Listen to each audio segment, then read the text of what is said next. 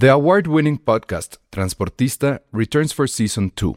This time, we'll meet Beto Coral, who has lived his whole life in pursuit of one thing justice for his father, a police captain. Captain Coral was mysteriously murdered shortly after leading the search block that captured and killed notorious drug lord Pablo Escobar. Listen to Transportista Who Killed Captain Coral? Available on the iHeartRadio app, Apple Podcasts, or wherever you listen to your podcasts. Hiring for your small business? If you're not looking for professionals on LinkedIn, you're looking in the wrong place. That's like looking for your car keys in a fish tank. LinkedIn helps you hire professionals you can't find anywhere else, even those who aren't actively searching for a new job but might be open to the perfect role. In a given month, over 70% of LinkedIn users don't even visit other leading job sites. So start looking in the right place. With LinkedIn, you can hire professionals like a professional. Post your free job on linkedin.com slash people today. Escuchas. Escuchas. Escuchas un podcast de Dixo. Escuchas Filmsteria con Penny Oliva, Alejandro Alemán y Josué Corro.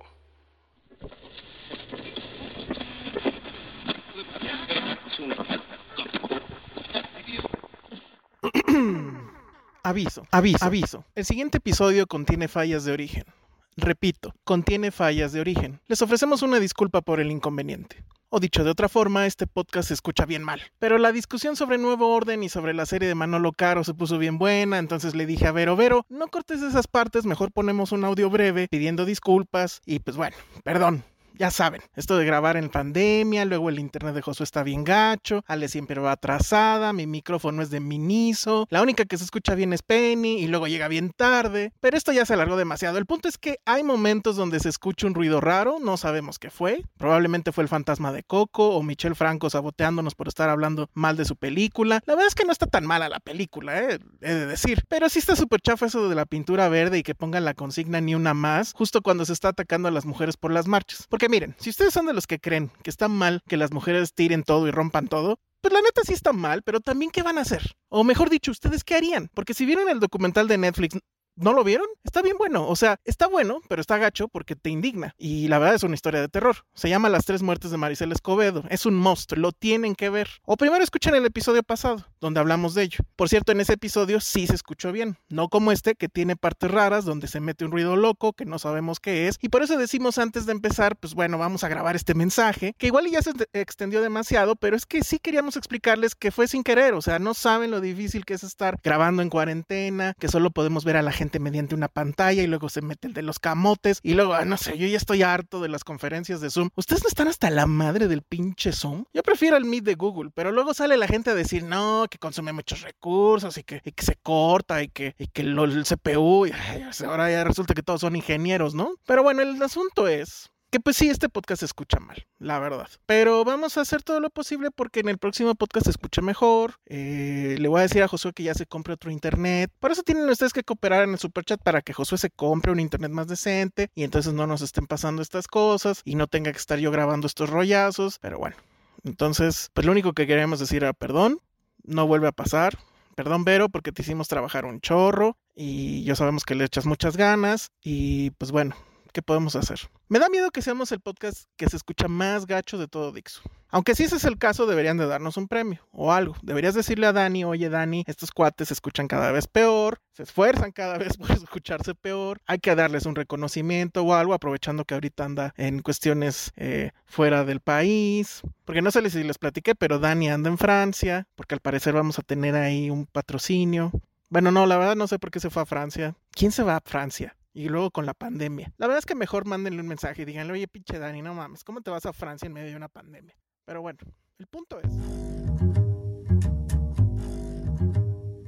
Hola a todos, bienvenidos a Filmsteria, el único podcast de cine donde no apagamos las velitas de tu pastel. Una introducción que nos da nuestra querida Nora Rodríguez y que creo que sí está muy acorde al meme de la semana, del mes, del año quizá, y lo que creo que sentimos todos, o por lo menos Elsa y Penny, que vieron Nuevo Orden, ¿no? Que ellos eran como los niños del pastel y llegó Michelle Franco a soplarles su velita, y a desilusionarlos y a romperles su pequeño corazoncito, que por alguna razón extraña en ambos, le tenían fe a Michelle Franco, que es algo que creo que nos, unifica, que nos une como mexicanos, ¿no? jamás tenerle fe a Michelle Franco. Y ustedes dos, creo, por lo que he escuchado de ambos, sí le escribieron su carta a Santa Claus diciendo, Michelle Franco nos va a entregar la próxima gran joya del cine nacional. Va a ser nuestro nuevo Amores Perros del siglo, bueno, no del siglo XXI, de la tercera década de este siglo. Pero a ver, ¿ustedes no, la, pudieron ver? Díganos no le tenían nada de fe, ¿no?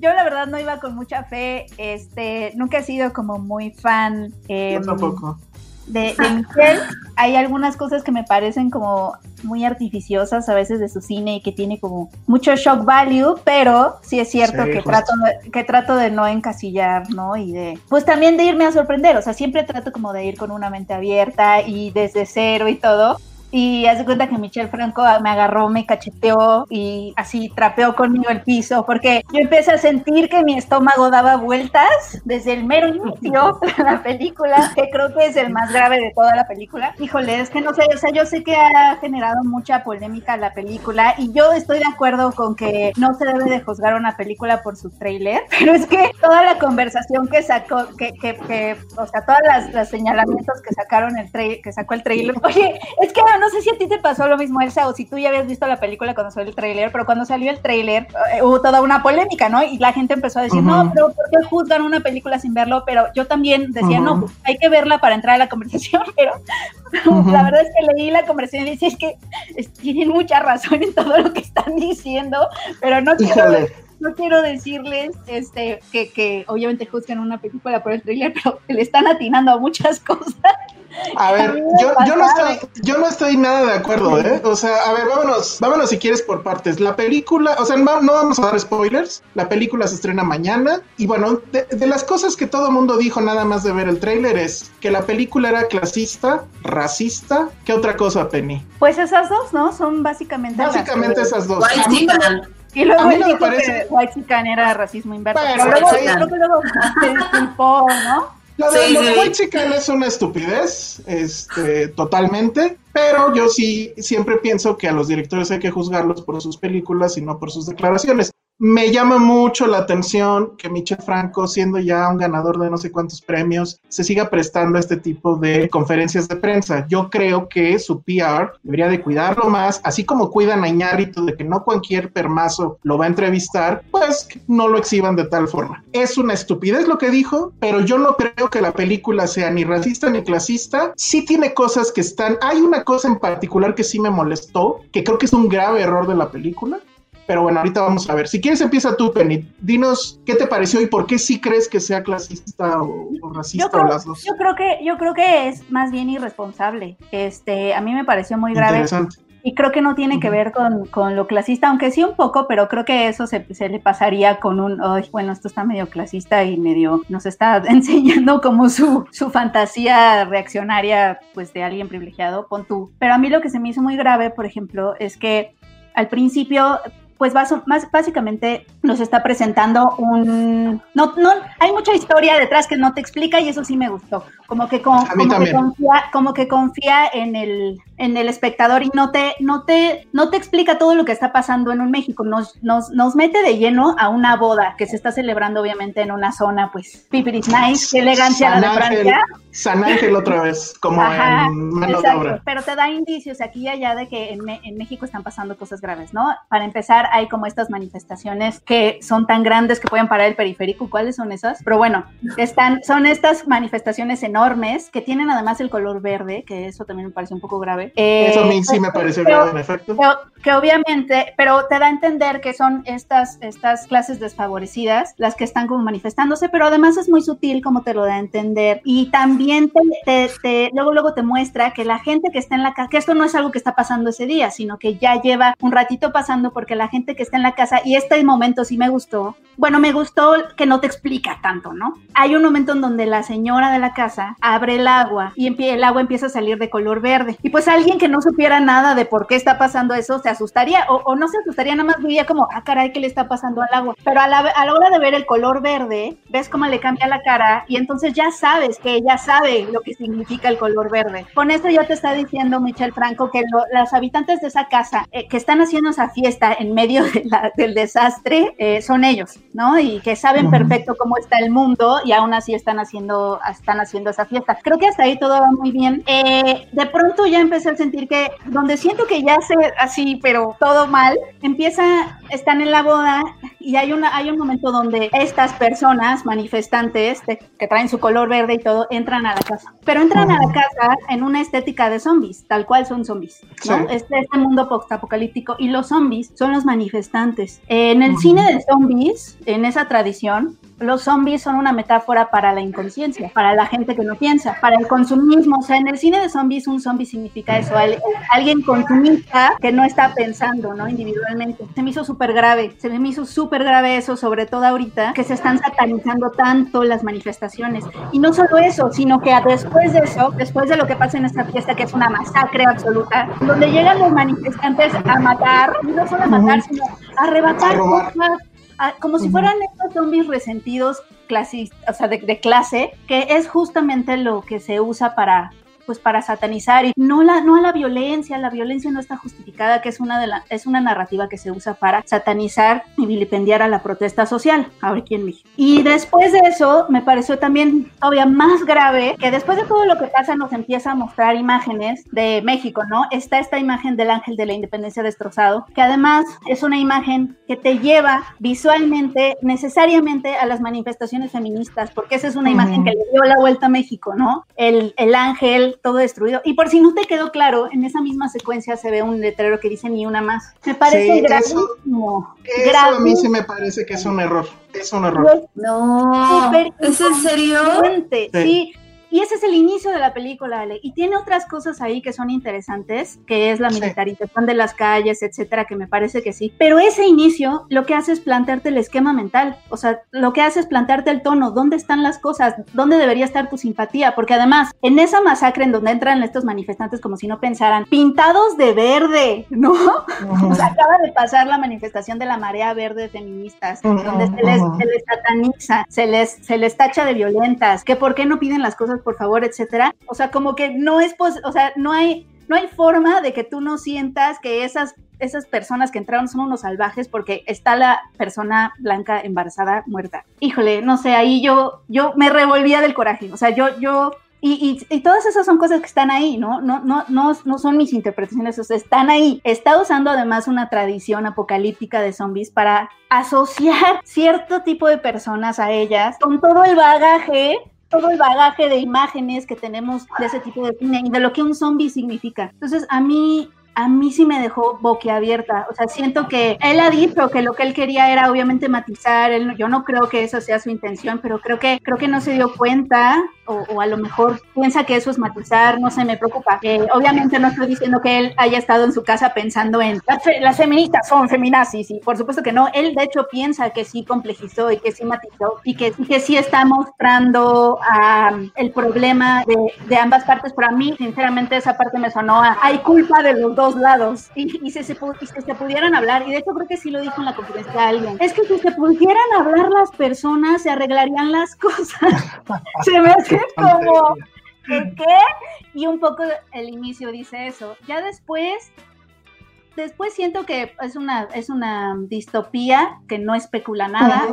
Tampoco es una ficción especulativa en ese sentido, no se mete como a especular tampoco. Eh, hay mucho de ese shock value, siento. Lo, único, lo que sí rescato es lo de la militarización de las calles y me hubiera gustado que se hubiera ido más por ahí, porque siento que ese- esa idea sí está interesante. Eh, Ok. Luego tuvo unas coincidencias muy, pues, que, que sí, o sea, que sí te llegan, ¿no? Como hay un momento en donde hay zonas ya sitiadas porque se convierte en un golpe de Estado y dejan a las personas salir a trabajar como de su colonia y ves que las sanitizan, cubrebocas, todo eso, y creo que eso, esa fue una coincidencia muy afortunada también. Lo que no es odio, Bueno. porque no, no odia las películas, pero híjole, sí dije, Dios mío, no. Mira, a mí, a mí no me. Más bien fue desatinado, ¿no? Yo no, yo no creo Igual que y no sea. lo hizo a propósito, no sé. No creo que lo haya hecho a propósito, pero a ver, No, no es a Nada propósito, poner, o sea, poner un piso. pero- Eh, Michel Franco es un director de una sola nota y esa nota es shock value. Aquí hay mucho shock value, aquí hay este tema y lo voy a decir de una vez, aunque sea un poco un spoiler, es otra vez estamos ante una película de Michelle Franco donde hay un gran escándalo, donde hay imágenes fuertes, creo que aquí tienen un poquito más de sentido, pero al final el hombre va a abandonar.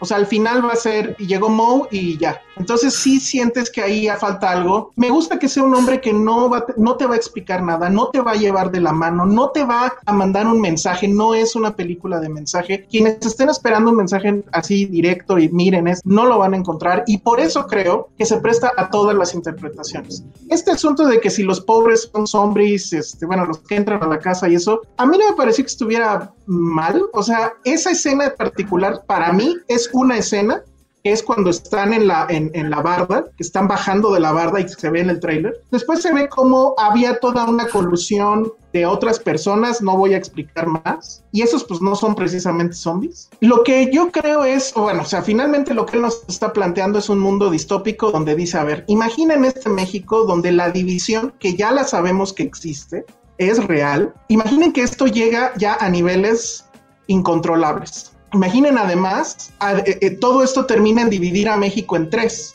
porque creo que eso sí queda claro, ¿no? Hay toda esta, toda la primera parte que creo que sí efectivamente es la mejor de la película, porque además va, sí va creando atención que va creciendo, va creciendo, eh, y eso es muy interesante, pero sí plantea esta crítica a la clase alta, que es frívola, pero sobre todo que no es empática con lo que le sucede a los demás. Hay un personaje que también se ve en el tráiler que llega a pedirles eh, dinero porque su esposa está muy mal, es alguien que trabajó con ellos hace muchos años, ellos le reprochan que se haya ido y bueno, casi nadie lo, pela, excepto uno, que es el personaje de Nelia Norvin, que esa es como que la excepción, ¿no? O sea, dentro de la clase alta sí hay gente que eh, tiene... Eh, empatía por estos personajes. Después viene todo el asunto del ejército y ahí sí hay que poner mucha atención porque he leído reseñas eh, gringas en contra de la película diciendo que es un ejército de eh, ciudadanos y no, o sea, no es una, no son los zapatistas o algo por el estilo, es el ejército tal cual. Este, y bueno, el ejército en un, en un primer momento se escucha en la radio que no quiere eh, detener esta vorágine de personas que están entrando a las casas a robar y que tienen sitiado la ciudad. Y bueno, después se decreta el, toque de queda y ahí ves otra vez al ejército que le vale madre. O sea, hay toque de queda y así tú tengas que ir a un hospital, no te va a dejar y va a usar la fuerza si es necesario, punto. Y luego está el otro sector que es el sector también humilde, pero que no está metido en el movimiento y que pues simplemente hacen lo que tienen que hacer, pero no son parte de ese asunto. Entonces yo creo que sí hay esa división y como hay esa división a mí no me parece que sea eh, racista. Él está planteando una situación límite, imaginaria obviamente porque todavía no estamos ahí, no difícil de visualizar porque bueno, recordemos que justo ahorita o la semana pasada, toda la semana estuvieron tomadas no sé cuántas casetas y que pues es lo mismo, ¿no? Es los dejan hacer y no hay ley que los pare porque pues no, porque son el pueblo bueno. Y, creo que sí hace eso, o sea, sí es suficientemente, pues voy a decirlo así, osado en mostrar eso, ¿no? O sea, esta idea del pueblo bueno y la idea de la gente bien y cómo al final, o sea, creo que, creo que lo que intenta decir es que al final esa división es peligrosísima. Y yo sí comulgo con esa idea de que esta división de los fifís, y, el pueblo bueno, los conservadores y por ende entonces los liberales, no nos va a llevar a nada bueno y que además pues tenemos todos los días un personaje que resulta que es el presidente todas las mañanas asusando y echándole más leña a esa división. Para mí ese es lo que él quiere hacer. Lo hace bien, lo hace mal, creo que lo hace a medias. Porque al final yo siento que lo hace profundamente mal porque siento que de hecho polariza más. Por lo que tú decías justamente que divide en tres. Esa división en tres no existe. Es decir, los manifestantes no son unas personas ahí raras que, que, que nada más quieren la violencia y que no sean parte del pueblo. Los manifestantes son las personas. O sea, y ese es un problema también que hay, por ejemplo, en manifestaciones feministas, que es como de, ay, yo sí, este, o sea, estamos nosotros y están los manifestantes. Está la ciudadanía por acá y está la manifestación por acá. No, los ciudadanos son los que están protestando y eso es lo que yo sí, tampoco pero hay, pero ciertos... El nuevo orden sí hace esa división, eh, hace la división de los ricos, los pobres y quién sabe quiénes son estos zombies salvajes que se están manifestando. Y que pero- es peligroso, porque por justamente es vilipendiar la protesta social. O sea, los que, los que nos manifestamos somos los ciudadanos, no son los grupos, digo, no siempre, sí hay grupos de choque y sí hay, sí hay personas que, que quieren ver el mundo arder, que tampoco es como que yo no comulgue tanto con esa idea cuando hay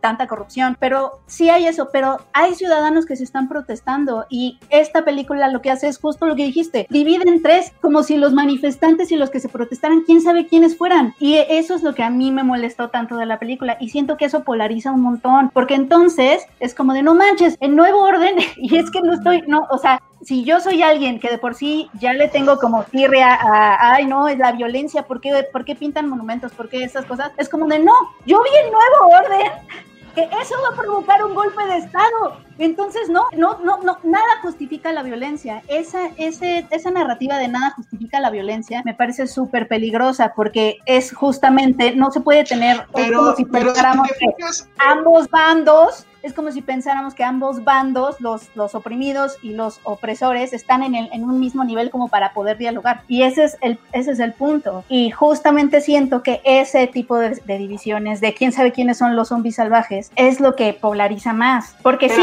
pero- razón, veo a los pobres, veo a los ricos y veo a los manifestantes que luego, ¿quiénes son? ¿Quiénes, quiénes eran? Porque de pronto ya, ya es el golpe de Estado, los militares, están la gente pobre, también sufre con esto y, y ahí Mónica del Carmen me parece que es espectacular como siempre, Mónica del Carmen es increíble, pero, pero ¿dónde estaban esas personas que empezaron todo? ¿No? Nada más eran monstruos, su rol en la narrativa fue ser monstruos. Pero es que yo creo que ese es justo el tema que él quiere ver. O sea, ¿tú crees que no hay gente? Sabemos, sabemos efectivamente, sabemos efectivamente que hay gente que cree eso.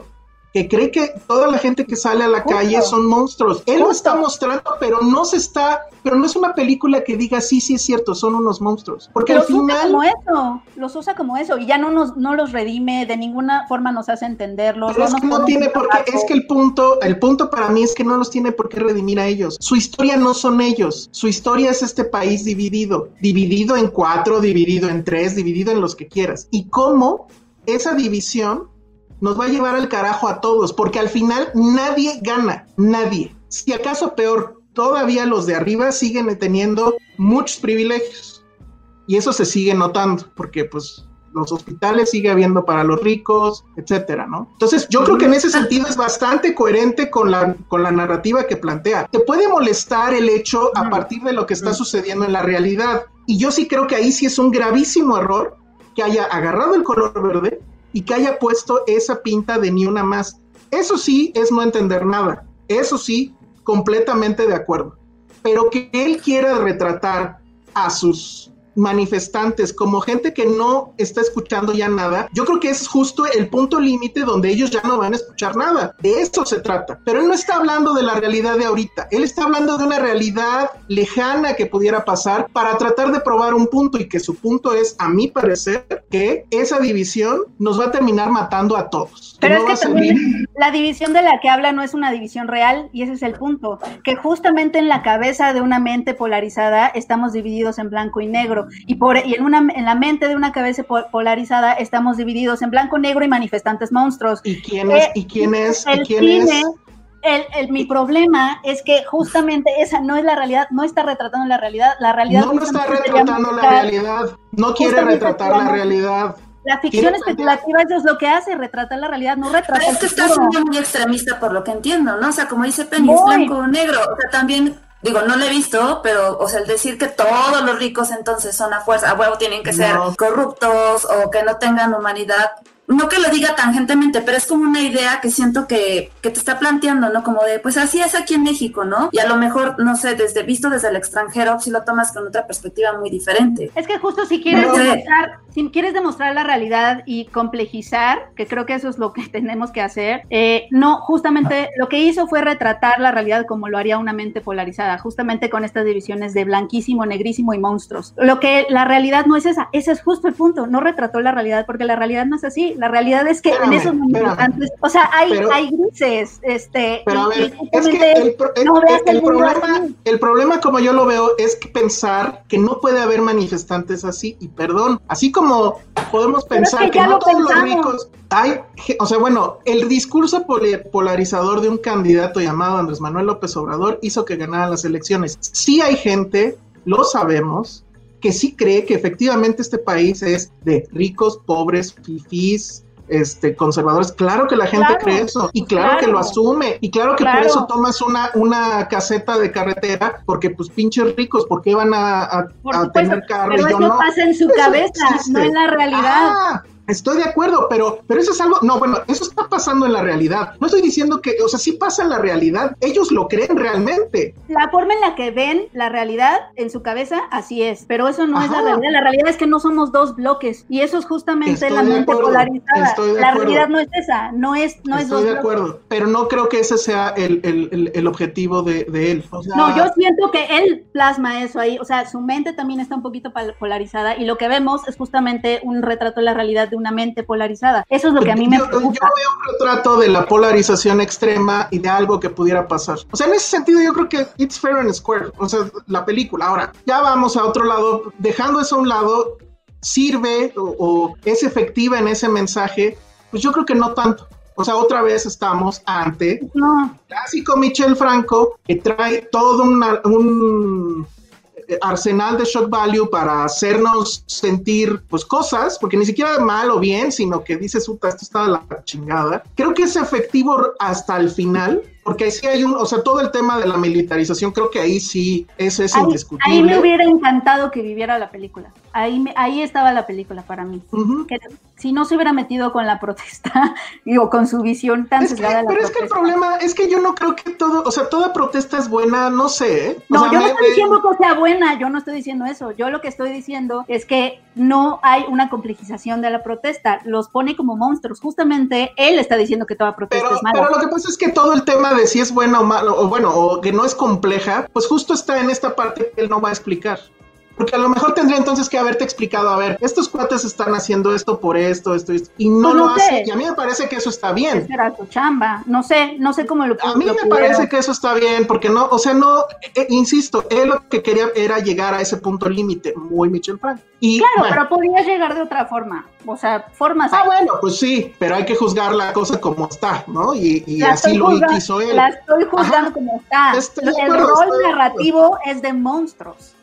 Es, sí, el rol narrativo es de monstruos, pero no son los únicos monstruos, ni son, ni ese tipo de personas, todas son monstruos, ni todos son... Pero en el contexto social me parece que es mucho más impactante. En el, contexto social sí, en el contexto de la película queda así. Yo creo que sí, sí, o sea, sí ya para cerrar, para mí me parece que sí es de sus películas, o sea, sigue, sigue teniendo las mismas broncas. Ah, Creo que es una, una, de su filmografía probablemente sea la más interesante, porque digo, hay mucha diferencia entre esto y en, ah, van a secuestrar a dos hermanos y los van a poner a fornicar. ¿Por qué? Pues porque la vida es culera, ¿no?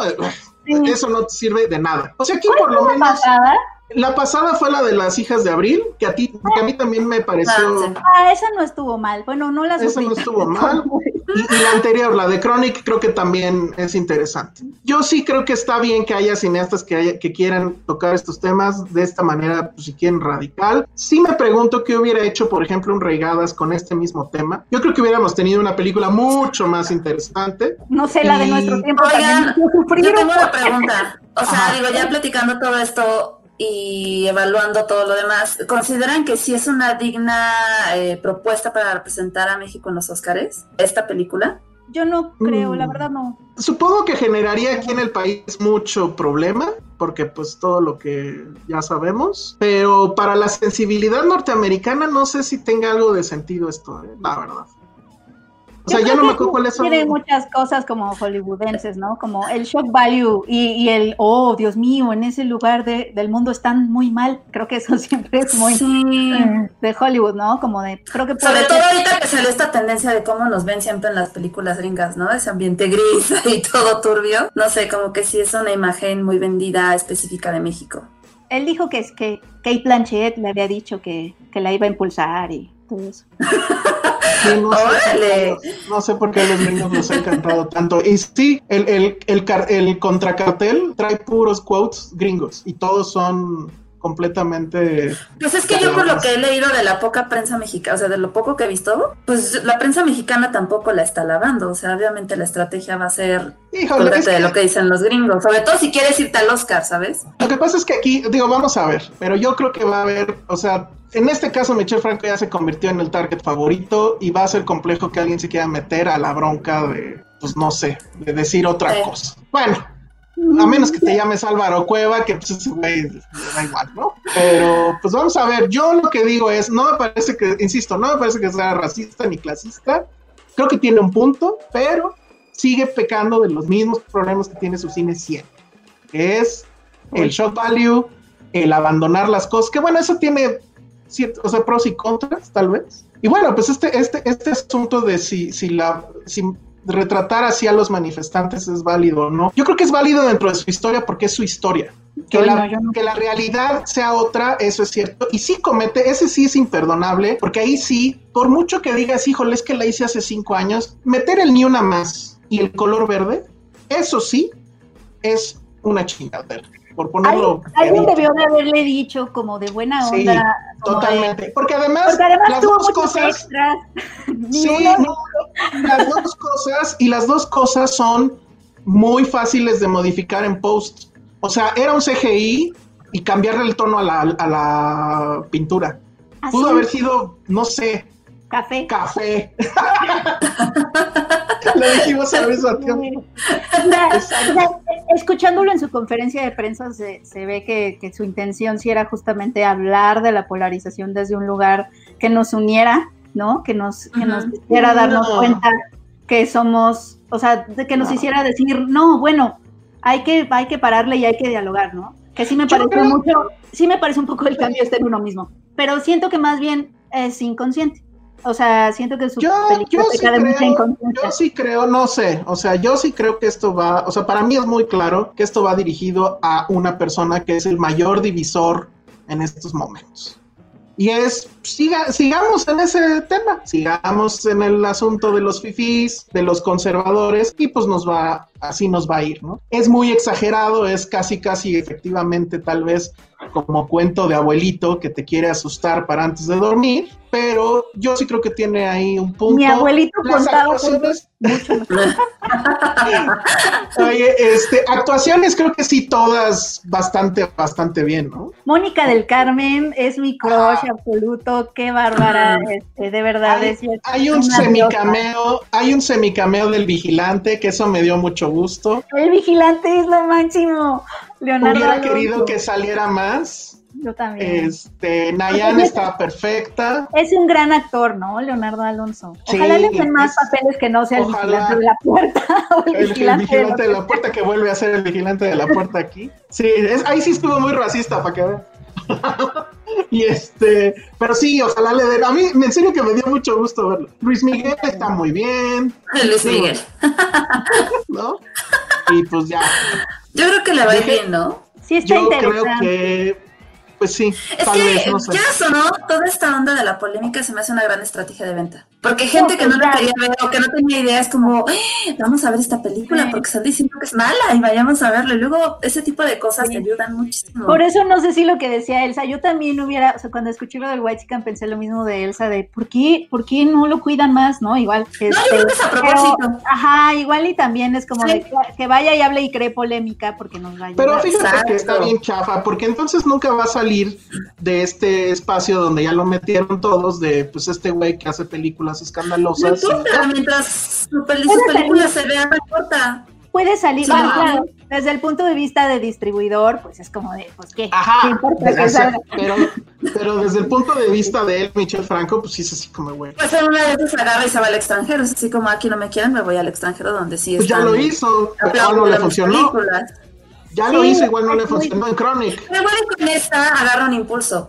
Porque este yo creo que es diferente. Y, y es que eh, siempre ha sido muy excluido de los Arieles, por ejemplo. Y eso es algo que él, no sé si se acuerdan que también se quejó de eso. O sea, que aquí la Academia Mexicana tampoco lo toma mucho en cuenta a veces y él se ha quejado como de... Por eso en la, La conferencia dijo, pues me dio ternura, porque por eso en la conferencia dijo, no, pues ahora sí, ahora sí, me- está para el Oscar, a ver si la Academia la puede considerar. Ah. Pobre.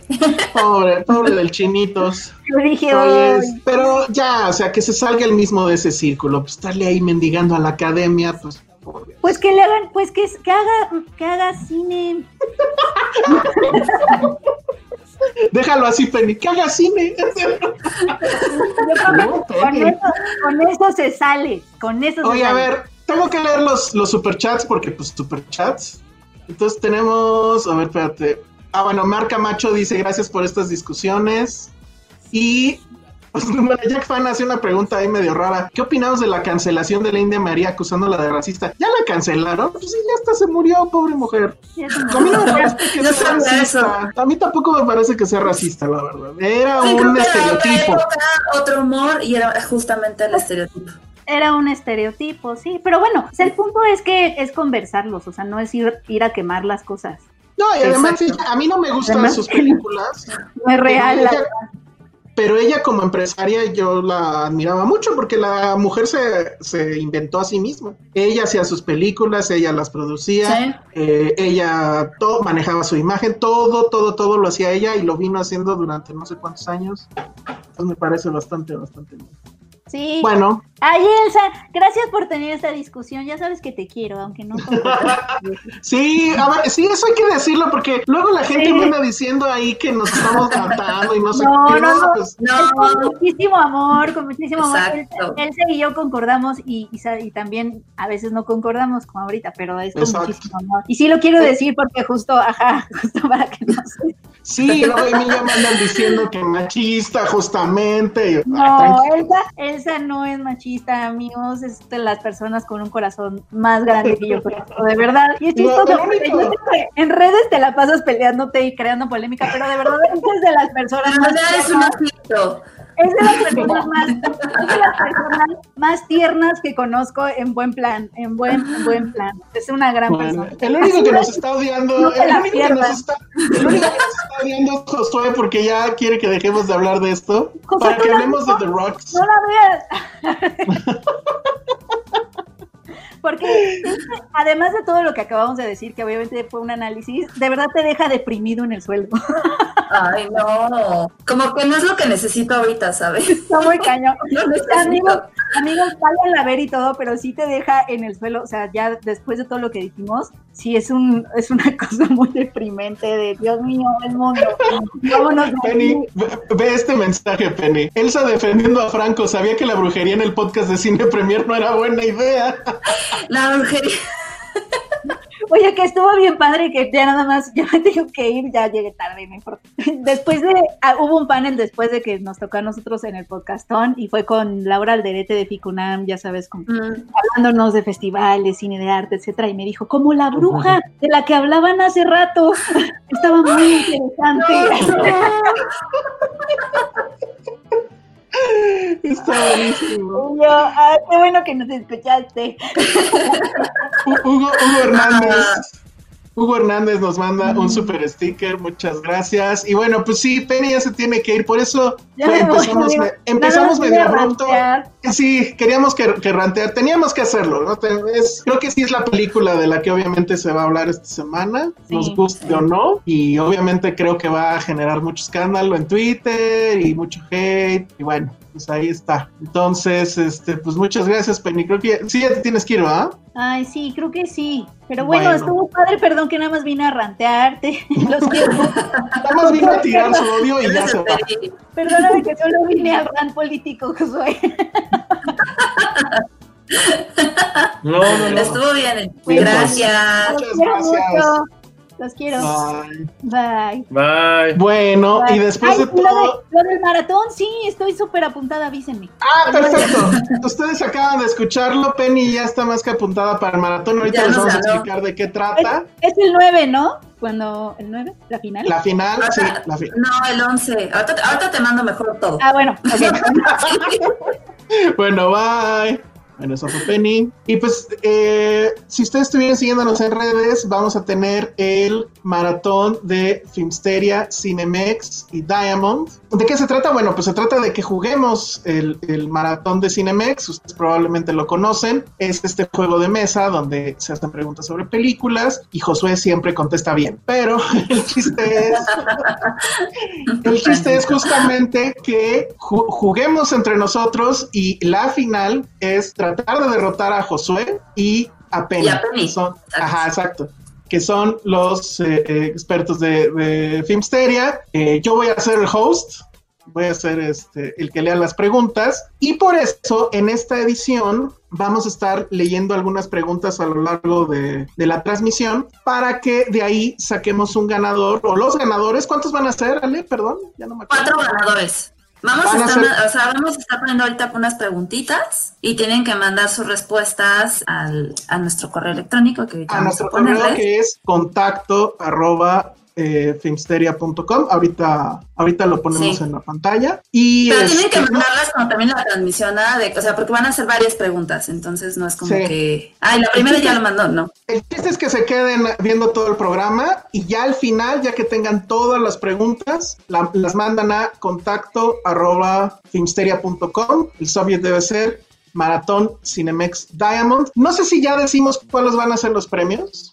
Creo que sí, ¿verdad? O el premio grande, más bien. Sí, pues ya, ya viene en la promoción que hicimos en redes, ahí dice. Bueno, y el, y el premio es que el gran ganador va a poder ir con sus amigos a una función, eh, pues digamos, privada y en adelantada de qué película le. El día del fin del mundo. sé que no suena muy romántico, pero sí está muy padre la película, No, yo creo que qué mejor que ver en estos momentos este, de pandemia y demás, qué mejor que ir a ver cómo se acaba el mundo. Digo, No, y aparte no- los va a animar más que verla, que verla de Michelle Franco, la verdad.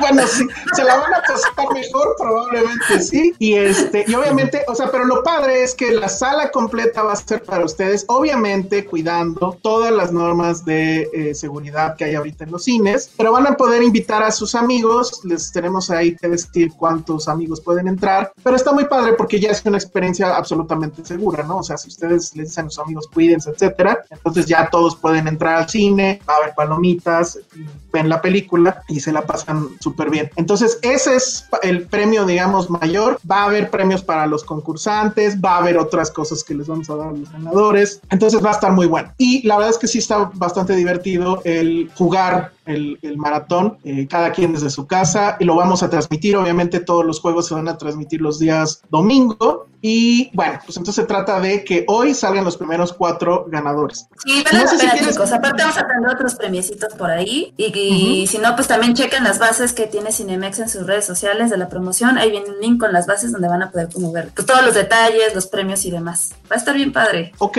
no sé si quieres que de una vez leamos la primera pregunta o demos la primera pregunta. Sí, sí, ya. esperamos. Sí, de una vez va. A ver, esta es una pregunta que tiene que ver con nuestro patrocinador que es Cinemex y es, es uno de los sabores de palomitas de Cinemex. Les doy opciones. Chips fuego, chips jalapeño o chips queso. Entonces, si tienen la respuesta, aguántenla. ¿Y ya qué pasó? ¿Ya se te antojaron las palomitas? Cañón. Siempre lo he dicho, mis palomitas favoritas son las de Cinemex. Ahí sí no, no es este promoción ni nada, pero me encantan. Así soy adicta A ver, a eso. Jos- A eso sí. Josué ya nos ayudó con la primera pregunta y entonces ahí está. La repito de todas formas, es uno de los sabores de palomitas de Cinemex y es chips fuego, chips jalapeño o chips queso. Anótenla y espérense hasta que demos todas las preguntas en lo que dura el podcast y ya al final mandan su correo a contacto arroba filmsteria.com. Y pues bueno, si ustedes nos están escuchando en Spotify, pues obviamente ya para entonces ya tuvimos a los ganadores. Si quieren participar, pues dense una vuelta al en vivo todos los miércoles a las 7 y pues ya de ahí podrían eh, ustedes también jugar con nosotros y ganarse uno de estos premios de Cinemex Diamond y el día después del fin del mundo, si lo dije bien. El día del fin del mundo. Ok, entonces bueno, ahora sí, Josué va a hablar porque tiene, él ya vio la nueva película de Sofía Coppola, que es una exclusiva de Apple TV, y por lo que vi en sus comentarios en redes, le encantó. O estoy diciendo mentiras, Josué. Ya vimos la nueva película de, de Sofía Coppola, se llama On the Rocks, justo como dices, desde Apple TV, protagonizada por Bill Murray y por Rashida Jones. Entonces, eh, habíamos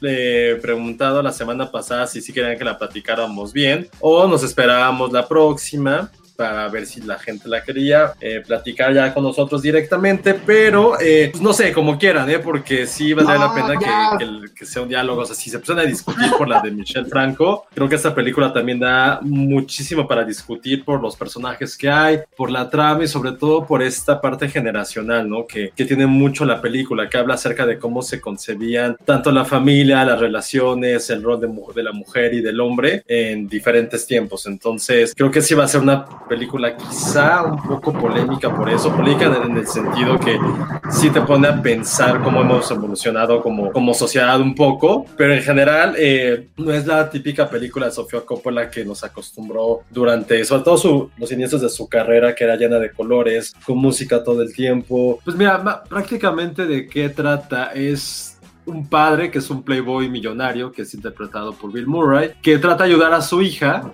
que sospecha que su esposo le está engañando. Entonces, a lo largo de diferentes eh, escenas, estar en el coche, comidas, empiezan a espiar al esposo, pero al mismo tiempo siempre están hablando de su relación. Es decir, conocemos que el papá evidentemente se sabe que es como un mujeriego, pues tuvo una relación un poco tortuosa con la mamá de, pues, de la protagonista, eh, es un hombre que siempre está coqueteando con todas las mujeres, pero él explica por qué ocurre eso. Entonces a lo largo de toda la película se habla acerca de, de una forma quizá visceral y primitiva de lo que son las relaciones y sobre todo de, insisto, de cómo se ha, cómo ha evolucionado esto, ¿no? Cómo a lo mejor se creía hasta hace unos años que un matrimonio era, pues ya era todo para siempre, ¿no? O sea, el enamoramiento era casi automático y predestinado. Y cómo las cosas han empezado a evolucionar y, y aunque ya a lo mejor nos queramos sentirlos muy woke o lo que crean o lo que quieran decir, pues sigue habiendo estas partes muy, muy animales que tenemos como seres humanos. La actuación de Bill Murray es fascinante, es un personaje que quieres odiarlo por la forma en que se expresa, por la forma de visión que tiene de muchas cosas, pero creo que es el personaje más Bill Murray de lo que hay es un hombre encantador que te puede seducir con, con, las formas en que, la forma en que habla, la forma en que te trata, cómo te hace sentir una persona única, aunque, aunque solamente tenga pocas palabras que, que decirte. Entonces, eh, sí creo que es una gran apuesta por, para Apple TV, para más allá de los premios, sino que tener una película, quizá la primera película, entre comillas, seria o con, un, o con actores y una directora, pues ya consolidada que tienen en su, en su plataforma. Y creo que cada vez está posicionando se mejor Apple TV y no, no sé si vaya para premios, probablemente sí, pero, pero creo que lo más relevante es lo que ha podido hacer Sofía Coppola en su carrera, ¿no? Creo que ya llevaba desde Bling Ring y la otra que no creo cómo sea en español, eh, The Gilded, no creo cómo lo pusieron en español. Sí, no me acuerdo yo tampoco. Creo que fueron dos películas que se salía de su universo, que lo que ella mejor sabe hacer es hacer estos dramedies profundos con un tanto de carga, pues sí, sí quiero decirlo, filosófica en la que explora personajes solitarios y en las últimas dos películas siento que no lo, que no lo había hecho y ahorita regresó a sus orígenes. Entonces regresa, digamos, a este mood de, no sé, este, Perdidos en Tokio y, estas películas, pero tampoco se le parece demasiado a otras que haya hecho, o sí, porque te acuerdas que Somewhere podría verse como Lost in Translation, pero ahora con otro personaje, etcétera, y como que se le criticaba mucho a ella esa, este asunto de que parecía que estaba siempre haciendo la misma película. Aquí supongo que no pasa eso, ¿o tú cómo lo ves? Pues es que qué director no hace exactamente lo mismo, digo, si hablamos un poquito de directores que tienen eh, una propia filosofía, tienen un cine de autor, pues prácticamente hacen la misma película. O sea, perdónenme, pero Scorsese lleva, tiene ocho películas completamente iguales y lo vemos de esa forma muy burda. O sea, son gángsters neoyorquinos con Robert De Niro que tratan de hablar de la hombría y cómo se está perdiendo en un mundo ya un poco globalizado. Pues eso es Scorsese. Prácticamente muchos directores tienen una misma ideología y sí, prácticamente siento que Lost in Translation, Somewhere y In the Rocks viven en el exactamente, son, pueden haber sido el mismo personaje en diferentes eh, momentos evolutivos. O sea, sí podríamos haber visto a esta chica Rashida Jones como una Scarlett Johansson eh, más joven o una niña como era en Somewhere. Creo que sí, prácticamente, y el papá de Somewhere podría ser perfectamente Bill Murray en este, en este momento. Entonces, sí creo que son una evolución, pero también una trilogía que ha podido crear Sofía Coppola como de Daddy Issues o de, sol, o de una soledad femenina. Creo que se podría nombrar así. Entonces sí, creo que son prácticamente, entonces sí, vamos a llamarlo así, es una trilogía de Sofía Coppola. Tú, Ale, ¿tú cómo la viste? A mí me gustó mucho la película. O sea, sí, creo que, como digo, como dice Josué, creo que el brillo de la película se lo lleva totalmente Bill Murray. O sea, es súper simpático, su interpretación está...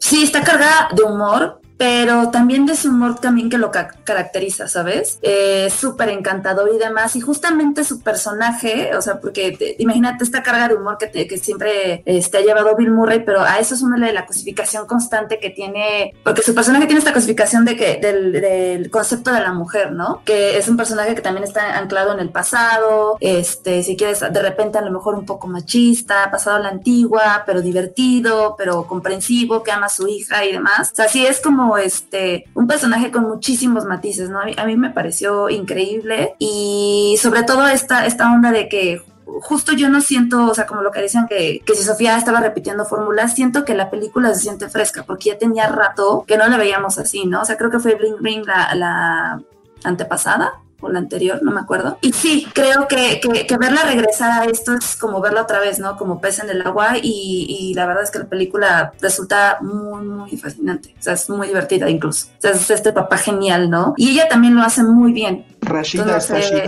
Rashida está Sí, Oigan, este, ¿cómo ven? ¿Sí, Oscar finalmente para Bill Murray o quién sabe? Pues es un poco pronto para decirlo, pero sí ofrece una, hace una gran actuación, verdad. Su personaje sí es, sí rankea también entre los mejores de su filmografía, la verdad, sí lo hace increíble. Eh, la parte en que él es como el ancla de todo lo que ocurre, no solamente en su familia, pero en toda la película. Y cada referencia que hace como a algo primitivo, histórico, sí te deja pensando y creo que es algo que la película a lo mejor no era como el objetivo, pero la forma en que plantea este duelo de diálogos que tiene con Rashida Jones, a mí se me hizo la parte eh, cumbre de, de, la película. Volvemos a ver a esta Sofía Coppola que en su momento sí era una guionista esplendorosa, por llamarlo así, o sea, podía crear personajes ya sean suyos o, o adaptados y les dotaba una personalidad propia, una personalidad súper fresca, muy generacional que eso sí, para mí la película también habla de eso, de, de un choque generacional y creo que eso también eh, ocurría en sus primeras películas y ahora otra vez la volvemos a, a, ver en este papel, en este rol de una de las directoras y guionistas que a lo mejor se perdió en este, en demasiadas referencias a cultura pop, en volverse como un ícono en su momento y la gente ya automáticamente ya tenía una idea de su cine. Pero si es sí, ahorita comprueba que sigue siendo una de las voces como directoras y guionista de las más relevantes que aún existen. Entonces, para mí fue eso, fue como resucitar dentro de toda esta memoria que teníamos de ella y volver a hacer una película no solamente personal, pero también muy emotiva. Nos dice Ericito, Apple TV contra Netflix, Coppola contra Fincher, efectivamente. O sea, estas, pues en cierta forma peleas entre las compañías de streaming se están poniendo buenas. Y evidentemente Netflix sí está buscando también su Oscar. Lo está haciendo con, con The Trial of the Chicago Seven y con Fincher evidentemente lo, lo, lo, ficharon justo para eso. Lo que no esperaban es que pues sucediera la pandemia y que ahora los Oscars van a ser una cosa súper rara. Pero sí, yo espero que ojalá a Bill Murray sí le toque por lo menos la nominación. Yo creo que la nominación sí, ganarla no sé. Es que la academia luego tiende a, a inclinarse por historias más catastróficas, perdonen al tamalero, es, o dramáticas, ¿no? No sé, que ya lo que lo merece, habrá que verlo. Es que falta, que todavía están muchísimas cosas cada que pase el tamalero vamos a dar una pregunta. Ándale. el maratón, el maratón Misteria Cinemex Diamond. Y pues no sé, si quieren de una vez aprovechamos y damos la segunda pregunta. ¿Qué otra película, además del Día del Fin del Mundo, protagoniza Gerard Butler y que además es distribuida por Diamond? ¿Deberíamos dar opciones o mejor dejamos sin opciones? No sé. No sé. Ay, esta es, es, muy fácil. Yo digo que la dejamos sin opciones. ¿Qué opinas, Josué? Sin opciones. Sin opciones. sin ¿no? opciones. ¿Sin opciones? Ah. No, sin opciones poner ya. Sin opciones, sí, sí, sí. Entonces, bueno, ya saben. Pregunta dos, ¿qué otra película, además del Día del Fin del Mundo, protagoniza Gerard Butler? Todo esto para que participen en nuestro maratón Filmsteria Cinemex Diamond. Y que distribuya Diamond Films, porque si no, si no van a poner en toda su filmografía y no... No, no, no, es justo la que, la que distribuye, la que distribuye Diamond y que obviamente pues es, no es la del fin del, eh, del día del fin del mundo, que además esa, se estrena el 19 de noviembre en todas las salas, pero ustedes la pueden ver antes si participan en nuestro maratón. Bueno, pues entonces ahí estuvo la pregunta 2, gracias al tamalero de las preguntas que se cruzó nuestra conversación de On the Rocks. On the Rocks se estrena el viernes, Ya, este el viernes. o sea, hoy, hoy en el tiempo del podcast ya lo pueden ver. Y la pueden ver únicamente por Apple TV. Lo sentimos mucho. Yo les recomiendo mucho que la vean por ahí porque ahí sí, perdón con todos los otros streamings, pero por alguna razón las películas o las series o lo que sea se ven mucho mejor en Apple TV. No sé si se han dado cuenta, pero como que sí tiene más calidad el video o está menos comprimido. Ay, no sé, No yo no tengo la Apple TV, pero para mí, el, o sea, como la... Toda la interfaz ha sido un desastre. Ya sea que la quiera ver en mi computadora o la quiera transmitir a la tele, se traba, se ve pixeleada, o sea, lo odio. No sé si me están no. obligando a comprar un Apple TV o qué, te lo juro. te lo juro. Probablemente, sí. no, no va a pasar, soy pobre. Pero la verdad yo no he tenido tantos problemas. La interfaz, no, es que sí. Eh, Antes lo tenía yo en la Smart TV así nada más. O sea, está cargado en la, en la- en la Smart TV y es como una versión básica del Apple TV. Pero ya que tienes el Apple TV completo, entonces sí ya está mucho, mucho mejor. Claudia L. Jiménez dice, Apple TV se convirtió en mi plataforma favorita. La mía también, la verdad. Es que como que son pocas las cosas que van subiendo al- en, en los meses, pero son cosas que sí te quedas a ver. O sea, nos pasó con Ted Lasso, me pasó con este Morning Show, eh, nos pasó con La de Servant. Shyamalan, no, sí. eh, Yo no me he visto esas dos. me pasó El con no Greyhound. Greyhound, es una gran película y si la ven en Apple TV, pues se ve increíble. Y sí quiero ya ver On the Rocks porque sí, este, sí hay este asunto de una Nueva York idílica, ¿no, Josué? Que ahí sí, pues sí es muy Woody Allen o qué. Eh, no, ¿eh? La verdad, no. Este, ¿No? no, no, para nada, ¿eh? O sea, siento Pero sí sale que... el Carlyle y el Carlyle es catedral de Woody Allen. Pero la película no, no retrata una Nueva York ni romántica ni nada. O sea, sí entiendes que es la ciudad, pero tampoco es que influye demasiado en la historia. La verdad, no, no, no, yo también pensé que iba a ser algo mucho más seductor o tener como Nueva York como otro personaje, pero la verdad, eh, no, no. Y eso está bien, porque ya hay un momento en que te pierdes, porque realmente estás mucho más inmerso en la historia y hasta ya ah, pasa algo en México, entonces véanla. Órale, está Ah, bueno claro. Muy bien. Bueno, pues entonces ahí está On the Rocks, dice Luis García, las películas para comprar en 4K en Apple TV. eh, ya me quitaste el mensaje, pero supongo que se refería a que están muy baratas. Sí, la verdad es que esto del 4K, para nosotros que nos gustan los formatos físicos, es una cosa que ya es imposible de seguir. O sea, comprar una película en mil pesos, pues no. Pero por alguna razón, las versiones digitales de 4K son baratísimas en, en Apple TV. Las ponen en oferta de repente y eso es lo que las hace asequibles. Entonces puedes comprar, por ejemplo, compré The Shining en 4K con los extras por 60 pesitos. O sea, como dirían, es casi como robar. El profesor de mate, ¿no han visto la de Iwan McGregor y sus motos eléctricas? Sí, la No, empecé sí a la quería ver. Ay, está Yo sí- padre. Pues sí, o sea, yo no soy tanto del asunto así de las aventuras, pero está padre la idea de, de atrás, porque es, es un amigo de, de McGregor, que es de muchos años atrás, y que lo que hacían era eso, que agarraban su moto y se iban por, por donde fuera, ¿no? Ahí a vivir la aventura. Pero en el último viaje el amigo se, se lastimó, fue a dar al hospital y creo que trae no sé qué cosas en la pierna. Entonces, este, ya lo habían dejado, pero llegó Apple y les dio un barote. No, llegaron con esta, llegaron con esta cuestión de que iban a hacerlo como que con más cuidado y además lo iban a hacer con motos, motocicletas eléctricas, porque pues la naturaleza y somos woke ya sabes. Entonces, pues van narrando, van narrando todo el camino. La gran problemática técnica es justo si les va a alcanzar o no la pila para llegar a un punto donde puedan recargar, etcétera. Pero está, está bastante padre. Y, bueno, pinche Juan McGregor, pues es este Dorian Gray, ¿no? O sea, jamás envejece y se sigue viendo igual que toda la maldita vida. Pues, está, sí está padre. La verdad es que no, no le he dado más tiempo para verlo, pero sí, sí está chido. Cintia Salmerón dice Trying de Apple TV es una comedia buena. No la, no la he checado, la voy a checar. Sí, sí, sí hay buenos contenidos y de repente tienen estas cosas que son imperdibles como The Rocks y pues sí, sí se los recomendamos. Apple TV se puede ver en Roku Fire Stick, no sé, es la gran duda, no tengo idea. Según yo, no, al menos no de manera directa. Luis García responde, sí, en Roku se puede instalar la app y no necesita comprar la cajita de Apple. Yo lo uso en Roku. Ah, pues ahí está, ya, perfecto. Jacobo ah. Falco dice lo mismo, Apple TV en Roku. Entonces, bueno, ya saben. Muy bien, eso fue On The Rocks. Ya no quisiste hablar de Borat, ¿verdad? ah, no, quizá no podemos. El embargo, amigos, el embargo. ¿Hasta pues cuándo podemos hablar de Borat? Pues hasta la semana que entra. Pero bueno, Josué también estaba, había visto un documental sobre Astor Piazzolla. Yo ya también este, lo vi, pero sí le cedo la palabra porque creo que él es mucho, por, o sea, me di cuenta por el documental que probablemente él es mucho más fan que yo. Entonces, este es un ah, documental que está en HBO, creo, ¿no?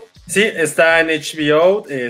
HBO está sacando varios documentales, sobre todo este mes, eh, bueno, octubre que llevamos la mitad. Y bueno, prácticamente es de Astor Piazzolla, el hombre que revolucionó el tango junto con Gardel, Gardel más eh, en la primera parte de la historia del tango, y Piazzolla al darle, bueno, al fusionarlo con otros géneros, al hacerlo un poco más con jazz, a quitarle toda la lírica y convertirlo prácticamente en el, pues en el género, no es que sea en el género, pero sí en el tipo de música que conocemos o que muchos conocen en los últimos años, ¿no? Entonces ese documental, pues sí, está un poco basado en, en las memorias de sus hijos, está contado por ellos, eh, Piazzolla pues murió hace casi, casi 30 años, y sí, al, al, inicio es sobre todo una, pues un wikipediazo, ¿no? ¿A qué me refiero con esto? Que sí te retrata casi del punto A, B y C la parte de su vida, pero lo interesante es que eh, se empezó a, a crear ese documental porque estaban haciendo una exhibición sobre su vida y obra y tomaron esto como, como referencia y punto de partida. Pero lo interesante a mí, por lo que más me gustó, es cómo plantean toda la parte de su infancia, de cómo eh, pues esa, Argentina de finales del siglo XIX tenía mucha similitud con Estados Unidos, que es donde Piazzolla también creció, todas, bueno, vivía ahí toda su infancia, que era un lugar lleno de migrantes, de, de migrantes sobre todo italianos que llegaban sin un peso, bajaban sin un peso del barco, sin un, más bien sin dinero del barco, mejor dicho, y tenían que encontrar las formas de vivir y cómo el arte en muchas,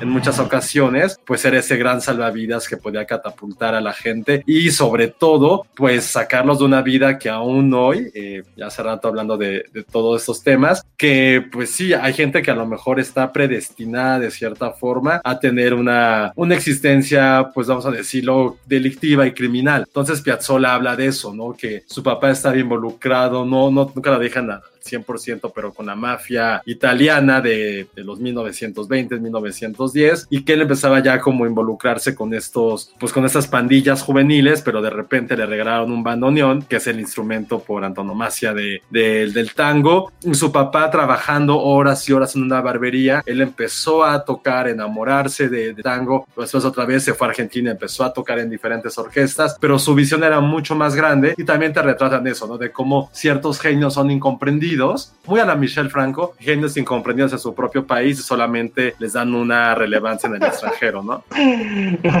ok. Oye, lo que yo no sabía era toda esta parte de que él estuvo mucho tiempo. No sé, ya, ya no entendí si al final todo el tiempo estuvo en Nueva York. Y que... Él, sí, casi toda la vida trabajó y vivió en Nueva York después de que en Argentina... Eso es algo muy importante, creo que se me fue a contar. Yo, por ejemplo, bueno, ustedes lo han de saber un poco más, yo no soporto el mariachi, lo odio, lo detesto, me, me, me, me corroe las entrañas. Pero supo, imagínense que de repente llega aquí un, un, un tipo, un mexicoamericano, un chicano, por llamarlo así, y viene a revolucionar el mariachi poniéndole, no sé, una guitarra eléctrica, por decir algo así. Estoy en una tontería, pero les quiero poner un contexto. Entonces llegó Piazzolla, que mucha gente tampoco lo consideraba como un argentino 100%, y le empezó a meter cosas que la gente como old school y muy clásica del tango empezó a aborrecerlo y a tacharlo de alguien casi de traición a la patria. Entonces a Piazzolla al inicio la gente no, lo quería, empezó a insultarlo en la calle, y casi, cuenta que casi le escupía. Entonces pues, se fue a Estados Unidos a trabajar y una gran anécdota, que no quiero hacerlo spoiler, pero yo tampoco influye en en el documental, que consigue un trabajo en un banco, cuando él toda la vida había sido músico y artista, y algo pasa cuando, cuando consigue ese trabajo que lo hace revalorar muchas cosas, pero es interesante también eso, o sea, me, me gustó cómo, cómo la gente a través de ciertos símbolos que tenemos en nuestros países, en ese sentido el tango, cómo puede sentir una traición y condenar a un hombre que quiere cambiar ciertas cosas. Entonces hay muchas lecturas en ese aspecto, y bueno, eso es un poco de lo que trata este documental de Astor Piazzolla, que lo pueden encontrar en HBO. Véanlo. Si no son fans del tango, no importa mucho. Yo en lo particular no soy tampoco tan devoto de, de Piazzolla. Me gusta más. Me gusta. A mí lo que me gusta del tango no es tanto su música, es más bien las letras súper dolorosas y trágicas que han contado. Y muy a lo que decía. Exacto, y muy lo que decía Borges, ¿no? De cómo es el tango, cómo el tango creó una identidad nacional en los argentinos y cómo nosotros tenemos nuestro hijo de la chingada y cómo nos sentimos siempre menos frente al extranjero. El tango también tiene mucho eso del argentino, ¿no? Que, que siempre sí se tiene como esta parte muy altanera, si lo podemos llamar así, pero también de mucho sufrimiento. Yo en lo particular, y siempre lo he dicho, tengo muchísimo cariño y, y, arraigo en ciertas cosas con la cultura argentina, entonces eh, este documental me gustó mucho por eso precisamente y, y véanlo, porque sí es muy interesante cómo, cómo hay esta similitud entre el tango y el sufrimiento y también nosotros como mexicanos que siempre tenemos esta parte también de dolor muy, al, muy lo que diría Octavio Paz, ¿no? Entonces, chequen eso, véanlo y, y entrenle también un poquito como a todo lo que ha dicho o, todo lo que hizo Piazzolla, ¿no? Entonces, esa es nuestra recomendación de documental. No puedo creer que esté recomendando un documental yo para que vean que no estoy tan... Yo, yo soy Villamelón de Piazzolla porque yo lo escuché, o sea, bueno, la, la, primera vez que lo escuché sin saber que lo estaba escuchando es en el famoso intro de 12 Monkeys. ¿Se acuerdan del intro de 12 claro. Monkeys y de esa... Claro, claro, es de Piazzolla misteriosa, etcétera. Es la suite de Punta del Este de Astor Piazzolla. Entonces, mi fanatismo por esa película me hizo buscar de dónde qué rola era, la puse, descubrí que era de Astor Piazzolla y pues empecé a escuchar más y me parece fabuloso. No, yo no sé de música, pues no les puedo decir eh, más allá de me gusta y me gusta porque efectivamente sí este, provoca estas emociones de, nostalgia, de tristeza, de melancolía, que a mucha gente le huye estas cosas, ¿no? Y más ahorita porque pues, la pandemia lo habla. Pero la verdad es que creo que o sea, sí escucharlo es casi catártico y sí tiene también esta parte misteriosa. Creo que eso es lo que él aporta para, para la música. Eh, y para el tango. Este asunto de volverlo casi justo una pieza que se presta a, a, lo cinematográfico y al suspenso y, y, demás. Digo, probablemente alguien vendría que sí sepa música, estime que estoy bien idiota, pero para mí eso es lo que, lo que significa. Sí está muy clavado el documental, eso sí, o sea, creo que sí es o sea, desde su infancia, su hijo es el que lo va narrando, ya lo había comentado Josué. Eso a mí me gusta en los documentales cuando no es el personaje el que te cuenta la historia, sino otros. O bueno, aquí también, de hecho, él también te cuenta porque hay mucho material de stock, mucho audio de él. Entonces está padre porque pues, es como si fuera una reunión familiar y ellos te cuentan la, la, la, historia. Si no son muy fans, a lo mejor les va a costar un poquito de trabajo, pero pues den chance, o sea, den el chance de, de conocerlo eh, está, está muy padre, está por HBO y eh, bueno, lo Sí, y sobre todo, pero porque ¿no? van, o sea, no van a escuchar por una cabeza, ¿eh? O sea, no es ese tipo de tango. Ah, no. Ni, ni, va por ahí, entonces no crean que van a escuchar eso. Eh, es un tango instrumental. E insisto, a mí lo que me gustó fue, sobre todo la primera mitad del documental, me, me gustó mucho. Sí, era como estar viendo la primera parte de también del Padrino 2, así como esta pequeña Italia, porque justo, justo vivía en la pequeña Italia Piazzolla con sus, con sus padres. Y sí, era como imaginarse cómo era esa época. Toda la parte de, de la mafia, del pequeño Astor, porque aparte él estaba malo de, de un pie, entonces siempre explicaba también por qué tocaba así, porque sí hay, mucho, hay muy buen furch de, de Piazzolla de, tocando en los 60 y en los 70 y siempre se le ve que está de pie, cuando también revolucionó eso, ¿no? Siempre se pensaba, bueno, siempre se acostumbraba que el bandoneón se tocaba sentado y ya él se puso de pie, ponía el bandoneón sobre una rodilla y así tocaba. Entonces, véanlo, eh, creo que es esta recomendación por si no conocen el género, no les gusta mucho el tango,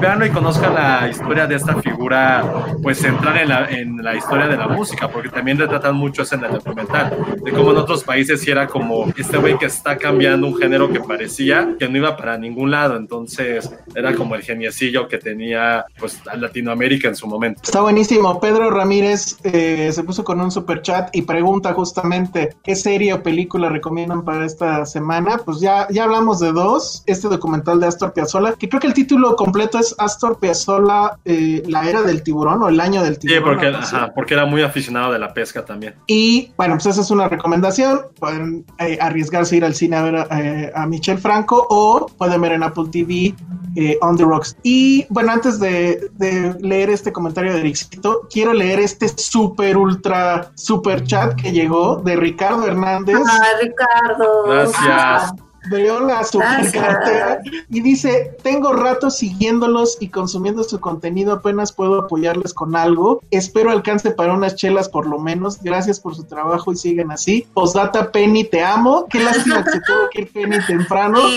pero se- le pasamos tu te amo. Oye, No, y qué muchísimas lástima gracias. porque. Penny sí es fan del tango también, entonces eh, Ah, sí, cierto. sí. platicado.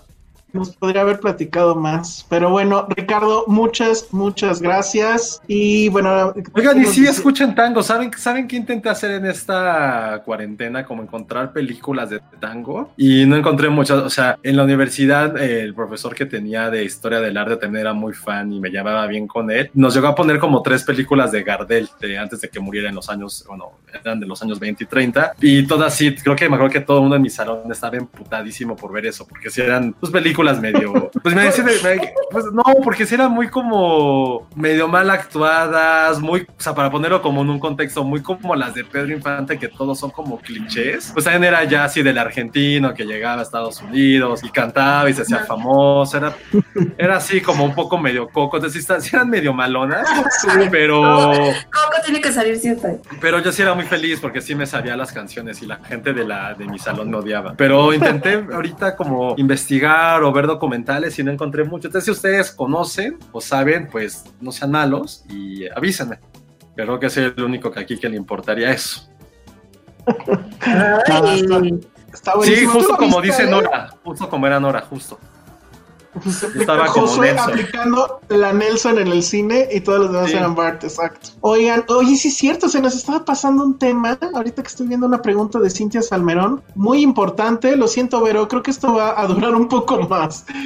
Este, dejemos ahí el, el documental de Astor Piazzolla, lo pueden ver por HBO, y pasemos a otro tema que es, ¿qué onda con el Festival de Morelia, Josué? Pues creo que eh, queríamos hablar de eso, pero tiene mucha razón Cintia. ¿Saben cuándo podemos consultar la programación en plataformas del FICUM? Todavía no hay fecha, yo espero que la próxima semana para poder sobre todo conocer cómo va a ser, porque sé que va a estar por Cinepolis Click, va a estar por Filmin Latino, pero no, lo que yo no sé todavía es, va a ser por horario, se va a poder ver siempre, eh, va a haber funciones gratis, van a cobrar algunas, todavía esa información no la tenemos y creo que sí va a ser muy relevante poder platicar de ella hasta que ya se sepa cómo va a ser. Entonces, sí, estamos igual que tú, Cintia, créenos. Híjole, qué mala onda, porque justo creo, creo que sí es efectivamente la pregunta del millón. O sea, Sí. todos estamos preguntándonos eso. El día de la, de la conferencia, alguien dijo que sí se tienen que comprar los boletos. Ergo, supongo que va a ser por clic, pero Sí. como tú dices, no sé si todos va a ser por clic o unas cosas van a ser por clic y otras van a ser por filming. Y la gran pregunta también es,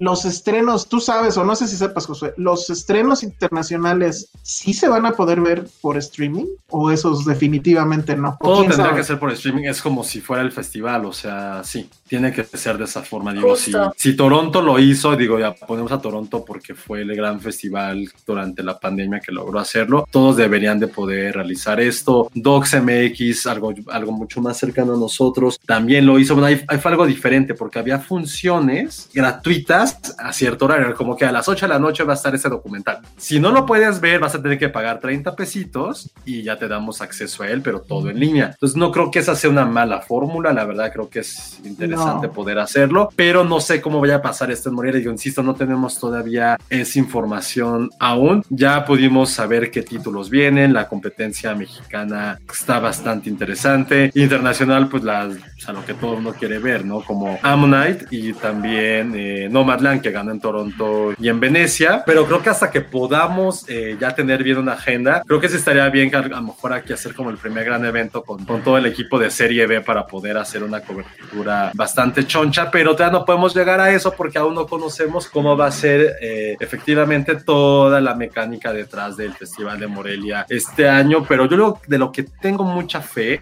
es que ojalá sí pudiera ser el futuro de esto. Híjole, sí y no. O sea, yo la verdad es que, a ver si tú dinos, es que yo sí extraño, o sea, bueno, si así se siguiera siempre, pues yo sí extrañaría, la neta, pues la fiesta. Eh, es que justamente creo que ganamos comodidad, pero perdemos este glamour, perdemos, perdemos este, no sé, esta camaradería, fraternidad de ver a, pues a gente que, que, que de verdad te extrañas o con la que convives padre y que solamente tienes oportunidad de ver en estos eventos, ¿no? De coincidir, o sea, no sé, se pierden muchas anécdotas, convivencias, o sea, votaría porque siempre se hicieran híbridos, eso es algo que yo diría, sí, porque no todos tienen la oportunidad de cubrir siempre o, ¿no? O este, o de viajar, etcétera, pero sí conservaría esta onda presencial. Justamente yo creo que no tanto por la nostalgia, sino por la tradición de de que es, o sea, sí es un verdadero festival, el vivirlo, el olerlo, el, el emborracharte si quieres en la fiesta, pero es parte de la experiencia. Sí, a mí también, pero mira, es que no sé, o sea, siempre es un problema en Morelia poder conseguir los boletos, aunque estés acreditado, seas presa, lo que sea, siempre va a haber un tema con eso y ahorrarnos ese sufrir la verdad es que sí se agradece. Pero a mí, pues, lo que me preocupa justo ahorita es que faltan, ¿cuántos días faltan? ¿Ocho días? O sea, no sabemos todavía nada. Empieza el 28 de octubre y esa, esa incertidumbre me tiene mal. Pero bueno, sí, ojalá, o sea, en una, una parte de mí sí quiere que siga así y otra parte la verdad es que no. Y por ejemplo, hablando del siguiente festival después, que es el de Cabos, donde también ahí vamos a tener presencia con el concurso de eh, crítica cinematográfica, ahí sí lo sentí más porque nunca había ido yo a Cabos. El año pasado fui, la verdad es que estuvo súper bien. Y no digo por la fiesta, o sea, evidentemente hubo fiesta, pero toda la forma de organizar, que todo esté, o sea, ahí no hay ese problema de que no alcances lugar o etcétera. Podías ver todo prácticamente muy, muy bien y muy amables todos. Y sí, dije, a fuerzas el siguiente año tengo que venir y pum, ya valió. Pero pues no sé, unas por otras dirían, ¿no? Sí, justo. a mí, a mí sí me agrada un poquito eso, o sea, sí extraño el hecho de ir, de también desconectarte y solamente pensar en eso, pero al mismo tiempo también te das, ya que está tan de moda su término medios de producción y que la gente de este lado del mundo solo son los que lo controla y que va a la mierda todo, pues está bien porque así a lo mejor conocemos sus películas de ocho horas de un pequeño país que nadie conoce, entonces creo que eso nos ayuda mucho, ¿no? Porque ese es el único cine que vale la pena para mucha gente, entonces creo que está creo que está bueno eso, ¿no? Eh, pero bueno, creo queríamos hablar un poquito del festival, pero igual nos avanzamos la próxima semana. De todos modos, cuando estemos platicando en por ocho días, apenas va a ser la función de inauguración, entonces podemos armarles como ahí un plan mucho más eh, efectivo. Pero es que ahorita sí estamos un poquito pues navegando a ciegas, ¿no? Lo que sí es que ya vamos a poder ver las películas de competencia. Eso creo que sí va. Por ejemplo, aquí yo siempre tengo eso, ¿no? De cuando son películas de competencia, o hablamos de todas o no hablamos de ninguna, porque al ser competencia, pues parece que incluso aunque nosotros no estemos votando, evidentemente, pues sigue siendo un concurso y pues nosotros no estamos como, estamos, parece que estamos como alabando a unas películas más por otras, ¿no? Y hablando de concurso, creo que ya es hora de la tercera pregunta. Muy bien, muy bien bajado ese balón. Ya que ahora sí nos quedó mal el camotero, ahora sí, ahora que lo necesitábamos, o el tamalero. El tamalero, ya no pasó, siempre pasa como cuatro veces y ya. Exacto, justo era una por pregunta y ahora nos quedó mal. Pero bueno, entonces la tercera pregunta, ¿para qué es esta pregunta? Bueno, pues para que ustedes puedan participar con nosotros en el maratón de Filmsteria Cinemex y Diamond. Y la tercera pregunta es, ¿cómo se llama el programa de lealtad de Cinemex? No les voy a dar opciones. La verdad es que es muy fácil saber eso. Entonces, bueno, esa es la tercera pregunta. No nos las manden todavía, váyanlas anotando. La última pregunta la vamos a dar al final del programa y ustedes tienen que enviarla a eh, contacto arroba filmsteria.com. Es ahí a donde tienen que enviar sus respuestas. Repito, pregunta 3, ¿cómo se llama el programa de lealtad de Cinemex? Bueno, y ahora, así como yo fui a ver la de Michelle Franco, Josué por alguna extraña razón del destino, o no sé si también Ale, se pusieron a Ah. ver la nueva serie de Manolo Caro. Sí, Yes. sí, sí, la ¿Cómo? ¿Por qué? Explíquenos. No, por tu culpa también me puse a verla, la verdad. ¿Por culpa Entonces, de quién? Por culpa de tuya, Josué. ¿Pero sí, por pues qué sí. yo? Pues tú eres para hablar la de ella aquí. no, No, la pero verdad es que sí es importante verla, ¿no? importante no sé, pero en fin. Pues creo que, Yo- yo sí creo la que quería con ver por- Manolo Caro está inaugurando su carrera por Netflix. Pues no sé, pero a ver, ¿por qué la querías ver, Josué? Yo por cualquier cosa que haga Cecilia Suárez. Ay, ¿Y te Cecilia gustó Suárez, hablando, hablando como española? Hablando así. Cecilia Suárez puede hablar como quiera, puede hablar, puede hablar como caribe, puede hablar como quiera Cecilia Suárez y va a reinar en todo lo que aparezca, en todo lo que diga. Pero, a ver, ¿sabe por qué yo la quise ver, la neta, por morbo editorial? Porque hay una revista de dos, de dos letras muy famosa en el mundo y muy mala en México, perdón, pero muy mala Ok. en México. Saludos. No, también llegué a colaborar ahí, sí. Bueno, el equipo que está ahí nada más no conozco a mucha gente, pero bueno. Pero bueno, es una revista masculina, ¿no? Famosísima en el mundo. Que, otor que le otorgó el premio a la mejor serie del año cuando ni siquiera la habían visto. Entonces yo, en mi fe de creerles, dije, "Ah, por algo esta revista la nombró así. 20 minutos y ya estaba así queriéndome morir de, de verla, ¿no? Este, increíblemente bien hecha. Manolo Caro creo que sí tiene un ojo estético y clínico para presentar una atmósfera para la fotografía, para el diseño de arte, para el vestuario, todo. Si hay algo que decirle que sí es, no hay que usar la palabra genio porque no la merece nadie de aquí, la merece, pero sí alguien sumamente virtuoso para la parte visual es él. Ahora, la, peli, la, la serie, perdón, es algo estruendoso, absurdo, no tiene ni pies ni cabeza. El primer capítulo es aburrido, el segundo es mejor, pero es como decir, ¿qué prefieres tener? ¿Sido cáncer? Bueno, pues así es de bueno el segundo capítulo, ¿no? O sea, cualquier cosa es mejor que lo que vimos. Y ya el tercero, Dios santo, es una, es una mamarrachada, es algo que sí me quería sacar los ojos. Los últimos 10 minutos es una cosa ridícula, espantosa, mal hecha, mal actuada. Pobre Isaac Hernández, probablemente a lo mejor que le ha pasado en México los últimos 20 años al arte, bueno, junto con los directores que tenemos, mal dirigido. Yo siento que él estaba muy emocionado de estar por primera vez trabajando en una serie de televisión, pero, pero no, no, no, no tiene carisma, no, no, no tiene esa presencia, que ojo, es de los mejores bailarines del mundo, pero no es un actor y está bien que no sea un actor. Siempre decía, bueno, no creo que era necesario tener un bailarín, vaya, en la historia puede haber sido cualquier otra profesión que podría asimilar o tener gustos femeninos o que pudieran pensar que es para gente afeminada y hubiera servido completamente igual. Sí, bueno, y lo peor de esto, y siento yo lo peor, es que la es una serie que pudo haber sido una, una película de 80 minutos y la prolongaban y lo prolongaban y creo que a mí lo que más me, me, me causó ruido y lo sentí como un insulto en cierta parte es que tenía como esas transiciones en que se veían a los personajes como con un fondo y ellos como te lo juro como de telenovela ellos como una Ah, sí. posición así parados y atrás con un fondo era como de por ¿En qué Sí, estamos haciendo?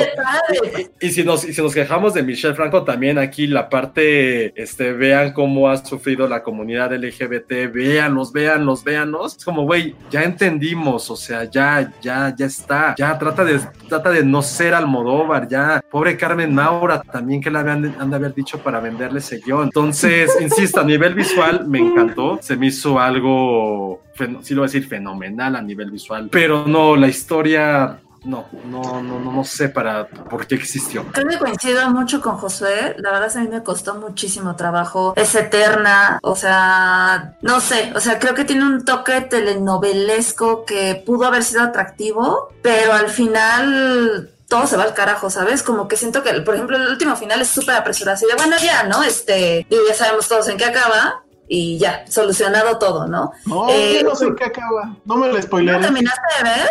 No lo he terminado. No, nada más vi un capítulo.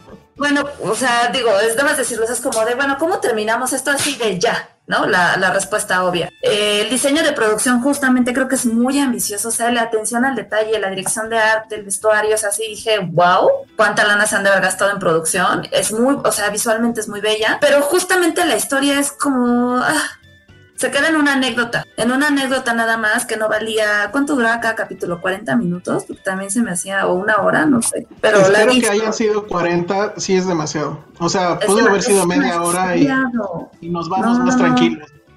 Es demasiado. Justamente, este, creo que los personajes, eh, el, el personaje estando, el del bailarín con su relación con el personaje Cecilia no tienen, no tienen química.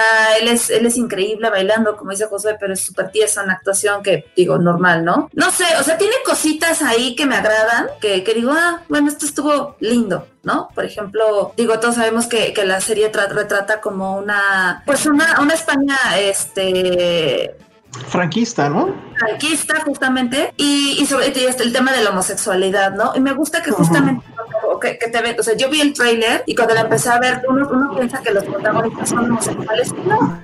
Lo, me gustó que le dieran la vuelta y que lo retrataran como una amistad, o sea, que fuera una amistad libre, abierta, donde el hombre no es como, ay, macho, fuerte, de no, ¿cómo crees? No, sino eres mi amigo, te abrazo, te quiero, me importas. Creo que eh, es, esta, esa, esa vista me gustó, dije, ah, está bien, está linda, ¿no? El papel que hace Carmen Maura, eh, que es la abuela, lo hace, yo creo que ella es la, única, el único personaje que me encantó, que lo hace muy bien, o es increíble, la termina saliendo de verdad, es la villana de la, de la serie, pero fuera de eso siento que es o sea, no sé, o sea, me aburrió muchísimo, muchísimo. O sea, yo llevaba 15 minutos y ya estaba jugando con mi celular. Empezamos, este, empezamos mal porque nunca dijimos de qué va. Si entendí bien, porque nada más vi un capítulo y las cosas son como que medio confusas, pero bueno, lo básico es es esta familia de la España franquista sumamente conservadora y que llega de México el nieto del patriarca, por así decirlo, que eh, su hija, pues es, ya no entendí si ella era española o era mexicana y se vino a España. pero bueno,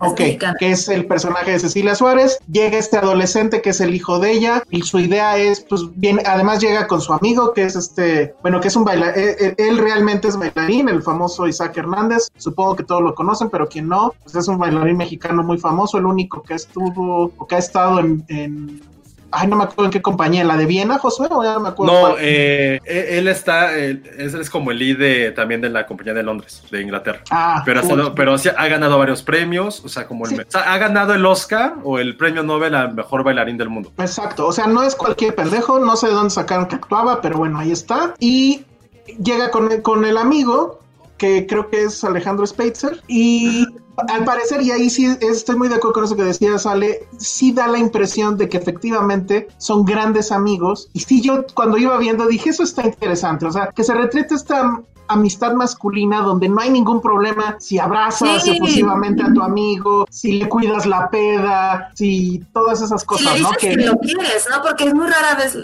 las veces que vemos que dos hombres se dicen, oye, te quiero, ¿no? Sin que sea una relación sexual, eres mi amigo y te quiero.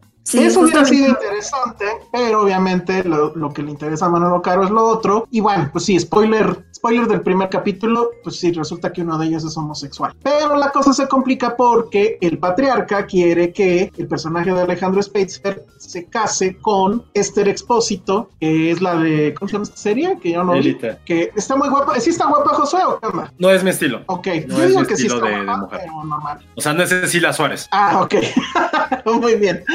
Que, que, por cierto, Ana Fox se dice sorprendida de que haya clubs de fans de, Cecilia Suárez. Bueno, pues aquí tenemos a, un, a, uno, de los presidentes de esos clubs de fans. Y bueno, le están arreglando, le quieren arreglar el matrimonio, quieren que se case este esposito con Alejandro Spitzer porque el papá tiene unos negocios con el papá de este expósito y bueno, pues es una relación por conveniencia. Y bueno, hasta ahí se queda el primer capítulo, pero ya ahí está como que fincado el dramón. Me llamó mucho la atención que Manolo Caro renuncia casi a esta tara que tenía de los colores brillantes tipo Almodóvar. Aquí no lo hace en prácticamente ninguna escena, excepto justo las escenas que decía Josué, que son estos intercortes como de fantasía, que no ayudan a nada, pero que siento que era como...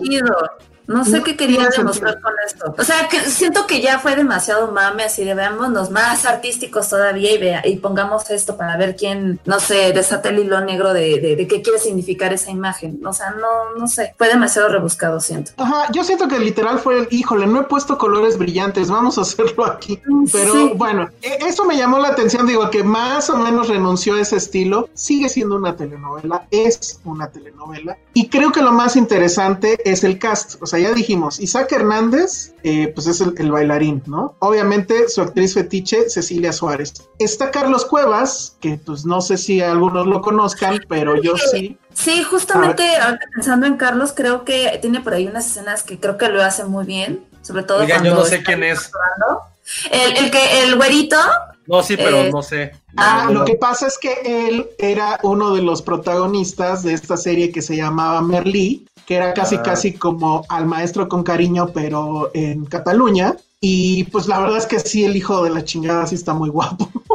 y luego. Tampoco es mi tipo de hombre, ¿eh? No, yo, él sí, eh, creo que yo sí. Y además, Manolo Caro no se, no se, no, no, este, no encuentra contención el hombre, entonces decide que en el primer capítulo lo va a poner desnudo, dando las nalgas hacia la cámara, no hay ningún problema, eso está muy bien supongo, y luego pues también obviamente en su obsesión almodoroviana pues está Carmen Maura, ¿no? O sea, la, la nómina está pesadita y... Pero bueno, pues no sé si la seguiré viendo. La verdad es que con lo que. No sé, con todo lo que Te, dijo Josué, te la verdad es que contamos me el dio- último capítulo, te contamos el último capítulo. No, porque la gente no la. No, creo que ya todos la vieron, ¿verdad? Si llegamos a 10 personas que digan así inmediato, así rápido, que quieren que le contemos a él el último capítulo, lo hacemos, pero lo dejamos a su discreción. exacto. Dice.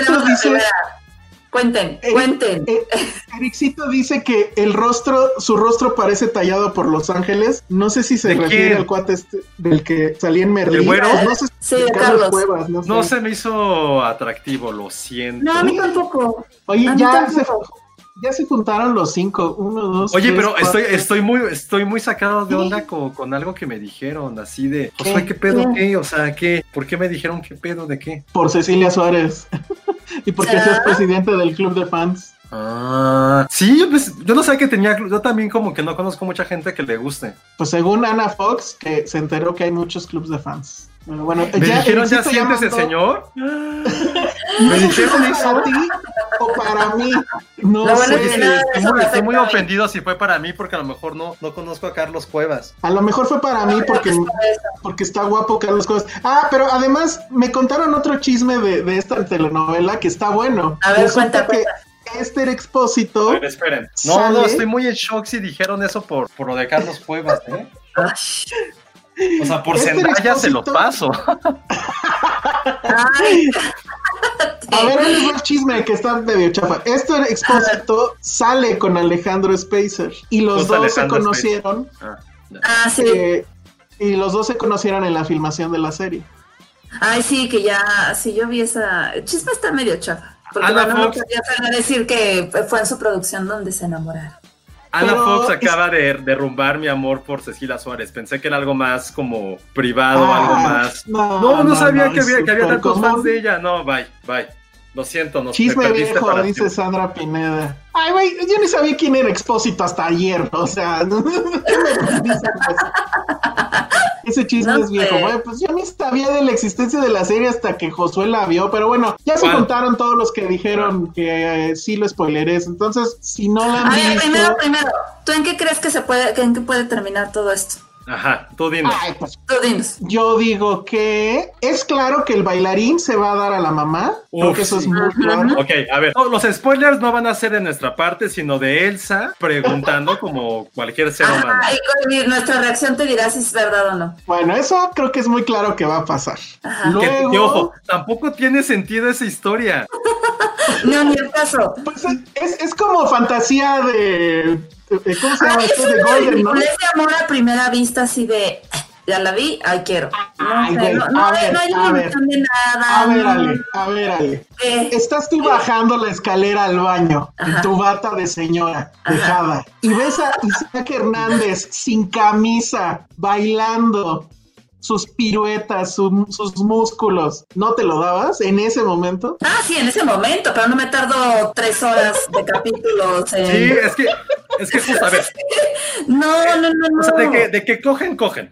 ¿No? Es- eso es claro. Pero la razón por la cual cogen es estúpida, porque bueno, Es se supone que, que a este Isaac Hernández lo está persiguiendo la policía porque es, homose- porque es homosexual, aunque realmente no lo es, en- en- no lo es. Ujú. Entonces él, por X o por Y, llega a este club como super fancy en el cual todo el tiempo están eh, disparando lapichones. Todo el maldito tiempo es como, a ver, güey, no trabajan, qué pedo con su No, vida. es Aparte es como en del mundo si es la única actividad que tienen, ¿estás de acuerdo? Aparte porque supone que está como en las afueras de Madrid, entonces, a ver, tiempo, porque siempre hay como señor, o sea, no tiene sentido como ni del tiempo la serie. Bueno, total, el güey se refugia ahí, ¿no? Entonces se refugia, le avisan a, la, a decir a Suárez que ahí está este güey, y al final está como, oye, güey, pues, ¿qué pasó con mi hijo? No, tu hijo está en la cárcel y está a punto de matarlo. Ok, cojamos. Así literal es como, ya no hay vuelta atrás, cojamos. Yo cuando Sí. dijeron, ya no hay vuelta atrás, pensé que era como un super plan, ¿sabes? De que los van a estar- los van a cachar cogiendo, pero traen una trampa ahí, va a haber gente que les va a disparar. No sé, es como, bueno, van a matar a mi hijo, bueno, van a matar a mi mejor amigo.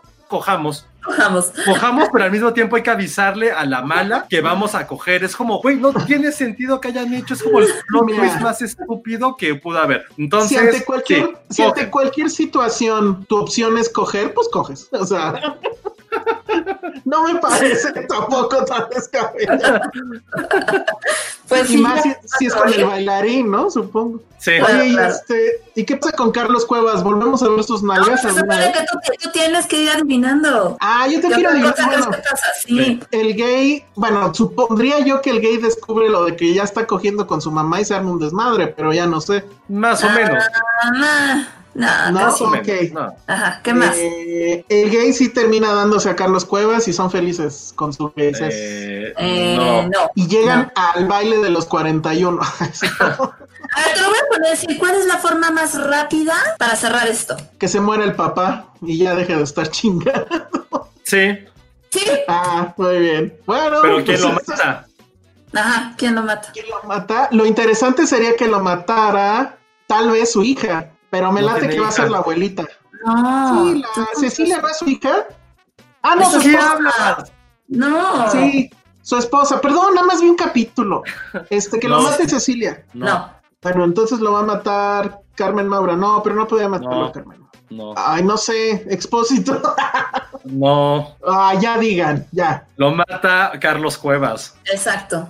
Órale. Pero ahí te va porque, bueno, se supone que ya el papá rescata al hijo. Oye, ¿no? todo mal que estemos dando el final de la serie, ya, José. La gente dijo, ¿eh? O sea, aquí ¿Qué votó? la gente votó. Bueno, eh, el papá rescata al hijo, ¿no? Porque descubre una carta que por, que por X y mágicamente Y des- eh, le llega a las manos del papá en el cual el hijo confiesa que su abuela mató al abuelo. Ajá. Mm. Y que por esa razón lo mandaron a México porque estaba traumado y tenía pedos. Entonces es como, oh, maldita sea, mi mamá mató a mi papá y yo por las órdenes de mi mamá estoy matando a mi hijo. Es como, güey, pinche Biblia, pero bueno. Entonces él como que siente tan arrepentido de todo lo que le ha hecho a su hijo que lo rescata de la cárcel. Dice, vamos a aclarar todo, todo, mijito, vamos. Entonces ya llegan al club y ya el, el papá que parecía que iba a ser como el gran héroe le dicen, oye, güey, pues tu, tu vieja se está cogiendo al amigo de tu hijo. ¿Quién es gay? No, pues no es gay, maldita sea, se arma un desmadre. ¿Cómo se llama? Alejandro Spitzer le cuenta como la anécdota de cuando lo desvirgaron en, en México, un campesino, en un lago, así como la mejor cogida del mundo, ¿no? Con Así. mucho, mucho detalle de sudor, Bien, de movimientos, de todo, todo, todo. Hasta, le- Bien, ajá, me gusta hasta- eso. hasta dijo de qué lado se le inclinaba. Así dijo, no. Sí. Pues se le iba un poquito a la derecha. Entonces ya cuando le dice eso y así en éxtasis dice, y me sentí completo, el, el Carlos Cuevas dice, güey, pues, Estallé de placer, fue lo que le dije. ah, estallé de placer, así, chingada, me, me vine, pues, ya dilo. Nos va a ver YouTube este video. Bueno, y luego. No, y, y Carlos Cuevas le dice, güey, pues que yo me siento una mentira, atrapado de la mierda, y se quiere suicidar, ¿no? Agarra una pistola y que se la pone, se la pone así, este, en el cuello. Y le dice a Alejandro Spitzer, no, no, no, no te mates, todo puede estar bien, hay que, hay que apoyarnos entre nosotros, ¿no? Entre la comunidad. Ah, pues sí, chingón. Se oyen unos disparos, la chingada, va Alejandro Spitzer así corriendo y, y ya está así, tal cual como el bueno, el malo y el feo, güey. Literal como el bueno, el malo y el feo. No. La abuela con una pistola. Este, Carl, eh, eh, Isaac Hernández y Cecilia Suárez vistiéndose, así limpiándose, y el papá de, de- de estaban cogiendo. Pero los tres así, como una madre el feo así, apuntándose. Y es como de, ah, mm, ok. Entonces, eh, pues ya la abuela mata a Isaac Hernández y el papá está apuntándoles y de repente le empieza a decir que era una vergüenza para la familia y la chingada. Llega Carlos Cuevas y, da- y por la espalda le dispara al papá. Así de, déjalo en paz, deja en paz a la comunidad, no nos vas a venir a joder tú, maldito. Y ya, y la, y la abuela le dispara a Carlos Cuevas de, no vas a matar a mi hijo, güey, señora, ya lo mató. Entonces la abuela empieza a dispararle a Cecilia Suárez y al nieto, y al No final... mames, es este, un matazón. Sí, pero todos son como en tres minutos, güey. O sea, toda la, toda la historia ya, ya, sigue. ya. Toda la historia se vino a la mierda en ese stand-off que hicieron, ese Mexican stand-off también como de perros de reserva. Y al final, pues matan a la abuela y tan tan ahí se acaba la historia. Bueno, y en ese inter es rapidísimo que el hijo descubre que su mejor amigo y su mamá cogieron. Eso es como de, ¿sabías que estaban cogiendo? Y él lo, lo único que hace es, ¡ah! y ya. Así se acaba, ¿no? Oh, Sí, ya, Eso es todo. Bueno. Karina Eso Villalobos acaba de Perdón poner por el superchat. Creo que, creo que Karina Villalobos le gustó el, el spoiler y, y- y ya nos dio un superchat, lo cual agradecemos mucho. Y bueno, pues esa fue nuestra versión de radio de Alguien tiene que morir. Como decían, parece título de película Bond. Pero bueno, muchas gracias, Josué. A ver qué otro día se te ocurre ver otra serie de Manolo Caro, ¿eh? Bueno, pues ya casi nos vamos porque ahora sí esto ya duró muchísimo. ¿Habrá segunda temporada? Dice Veroche Marí, pues ojalá no. Ya no, porque ya se murió todo el mundo. Sí, literal. Entonces, Literalmente. no. Y a ver, bueno, pues es el momento, ha llegado el momento de dar la última pregunta que escribí mal y la estoy corrigiendo. Perdón. Perdón si se escucha eh, el teclado. Dice Elvis Rodríguez que si esto será una nueva sección del podcast, si Filmsteria no era la película o serie de la semana. Pues si gustan, lo hacemos, no hay ningún problema.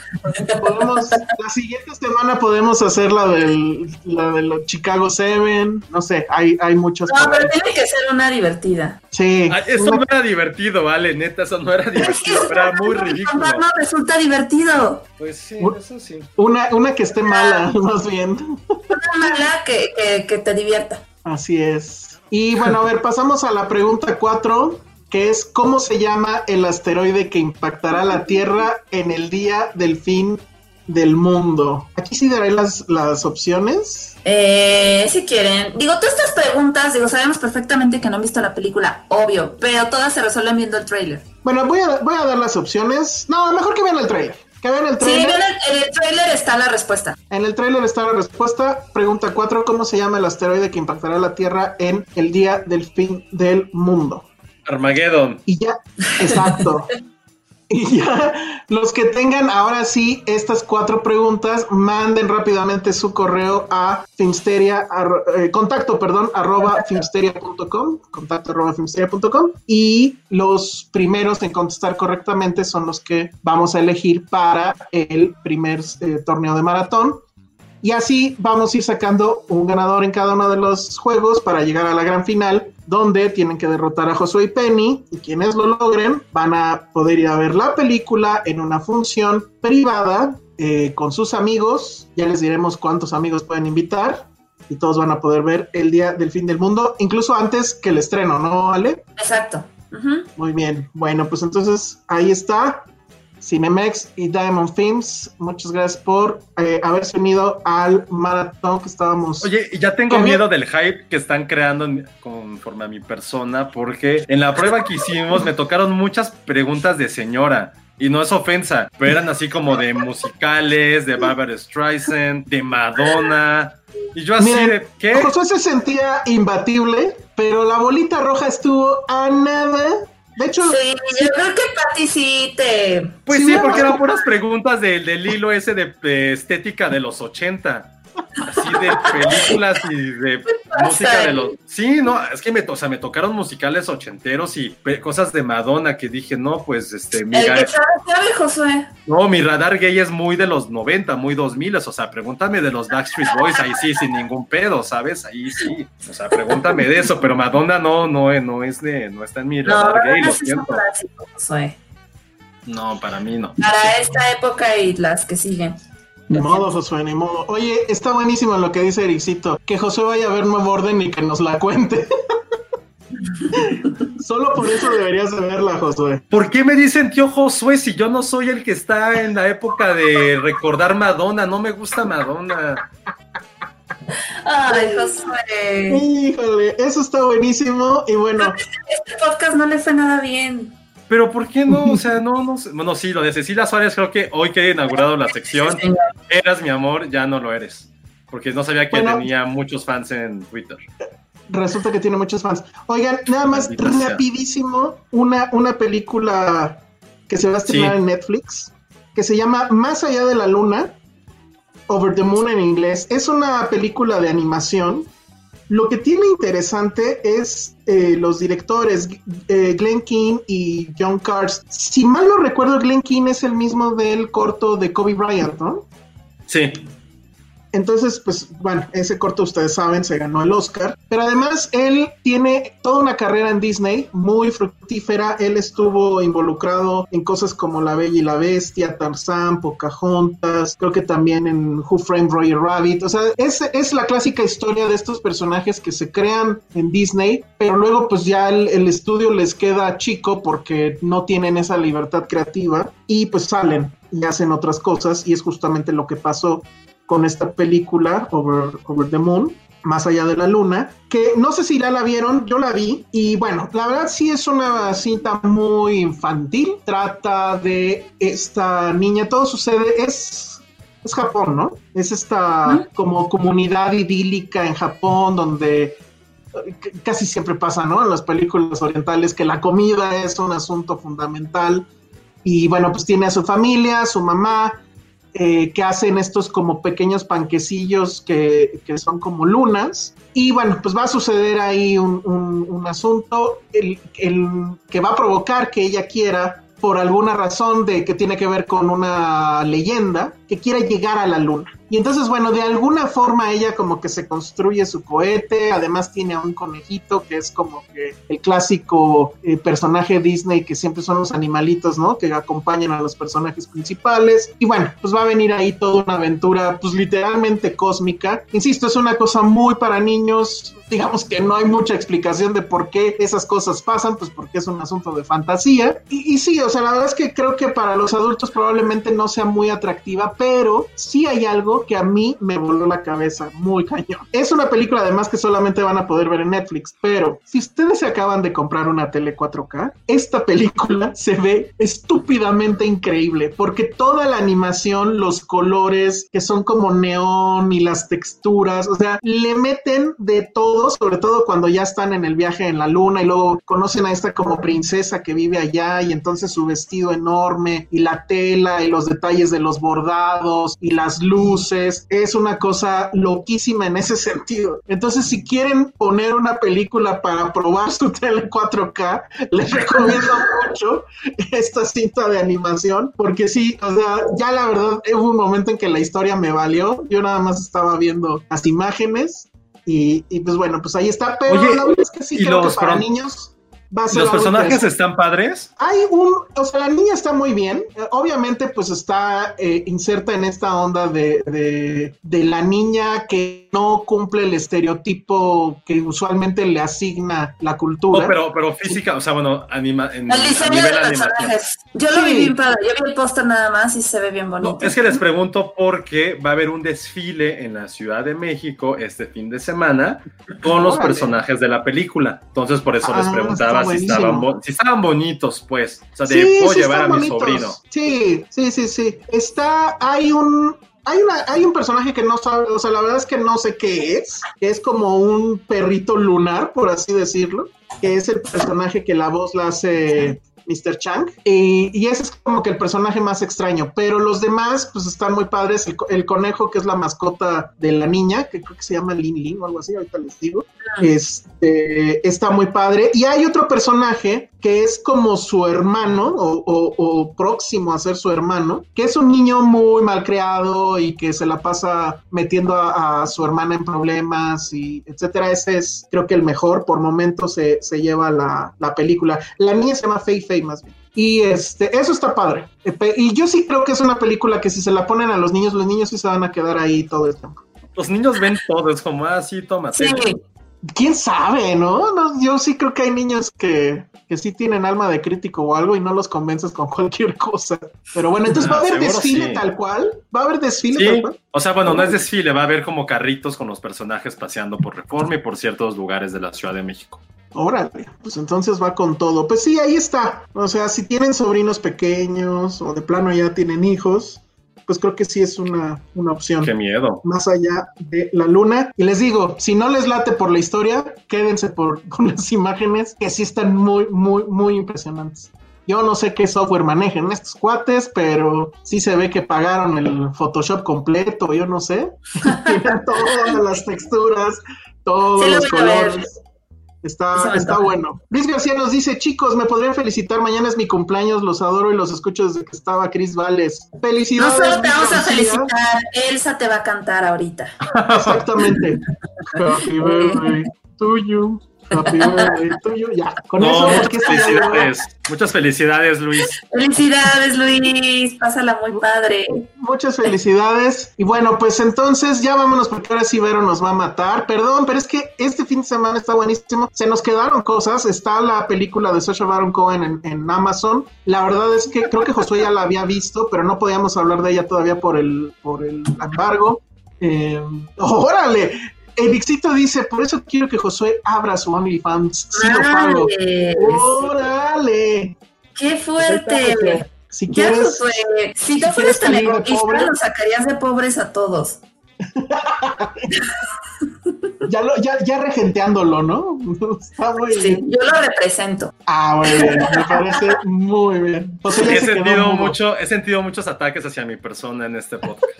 Ay, no es una Ah, no, ese sí fue una gran, ese sí, ese sí no. Sí, no, hasta yo estoy poniéndome por medio para cuidar tus intereses y no lo aprecias. Eso sí. Es así, es así como los centennials hoy te dicen, hey.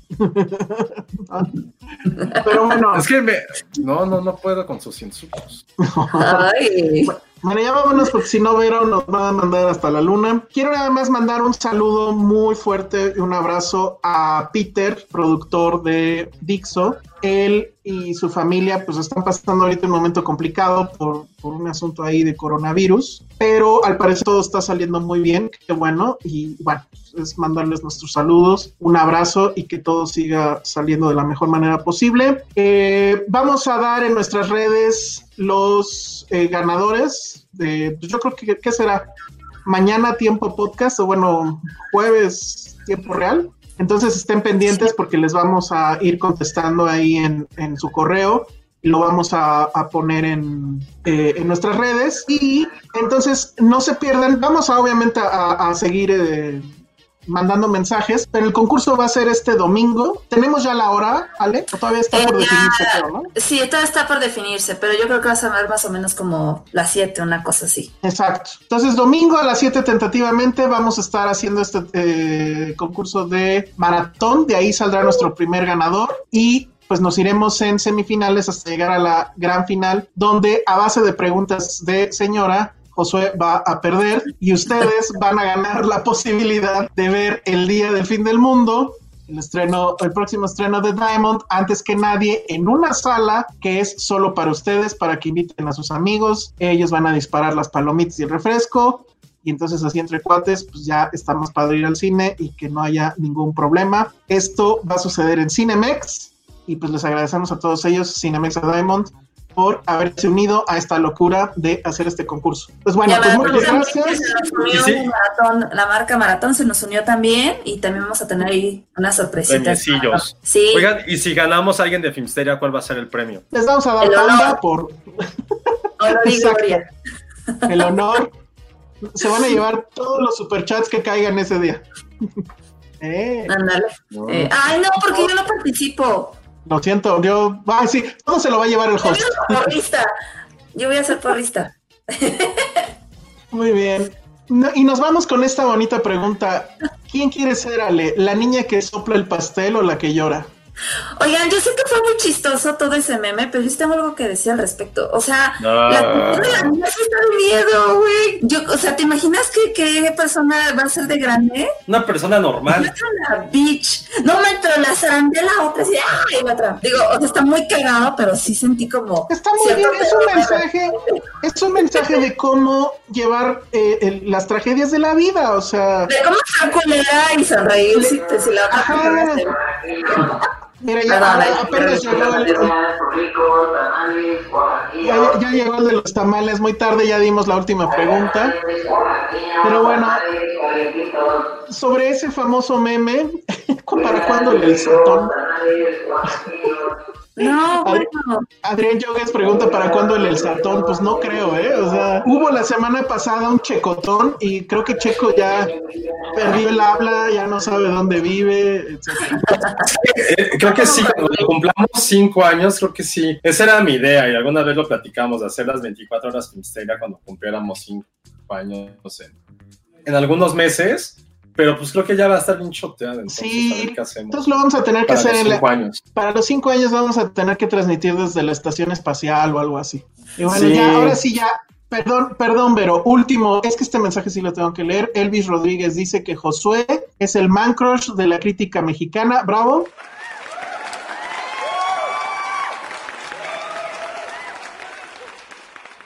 En Cine contamos anécdotas sensuales, así que escúchenos. Vayan a buscar el checotón y, y, en esa sección donde nosotros estuvimos por ahí de las 11 de la mañana. Bueno, pues ya vámonos. Ya no hay, si ya no hay más anuncios que hacer, nos vamos. Redes sociales, Ale. Arroba Ale Kazagi. No olviden mandar sus respuestas a contacto arroba filmisteria.com. Pensé que ibas a decir, no olviden, no olviden felicitarme en mi cumpleaños. ¡Ay, es mi cumpleaños! Sí, regalos, hombres, este, perritos. hombres. No. Y mándenle, mándenle al güerito de la serie. Sí, mándenme un güerito de la serie, aunque sea, por favor. Pan muerto, mándenme pan muerto. Dice Cintia que ella se apunta el, el, satón de 24 horas. Pues lo vamos a pensar. Bueno, eh, redes sociales, Josué. Arroba Josué Corro. Muy bien, yo soy San Rojo y esto fue Filmsteria, que Oscar Sánchez dice que es el podcast de los críticos maduros. Claro que sí. Nos vemos. Adiós. Bye. Ale se despide como si fuera Eva Perón. Besos a todos. como Walter Mercado.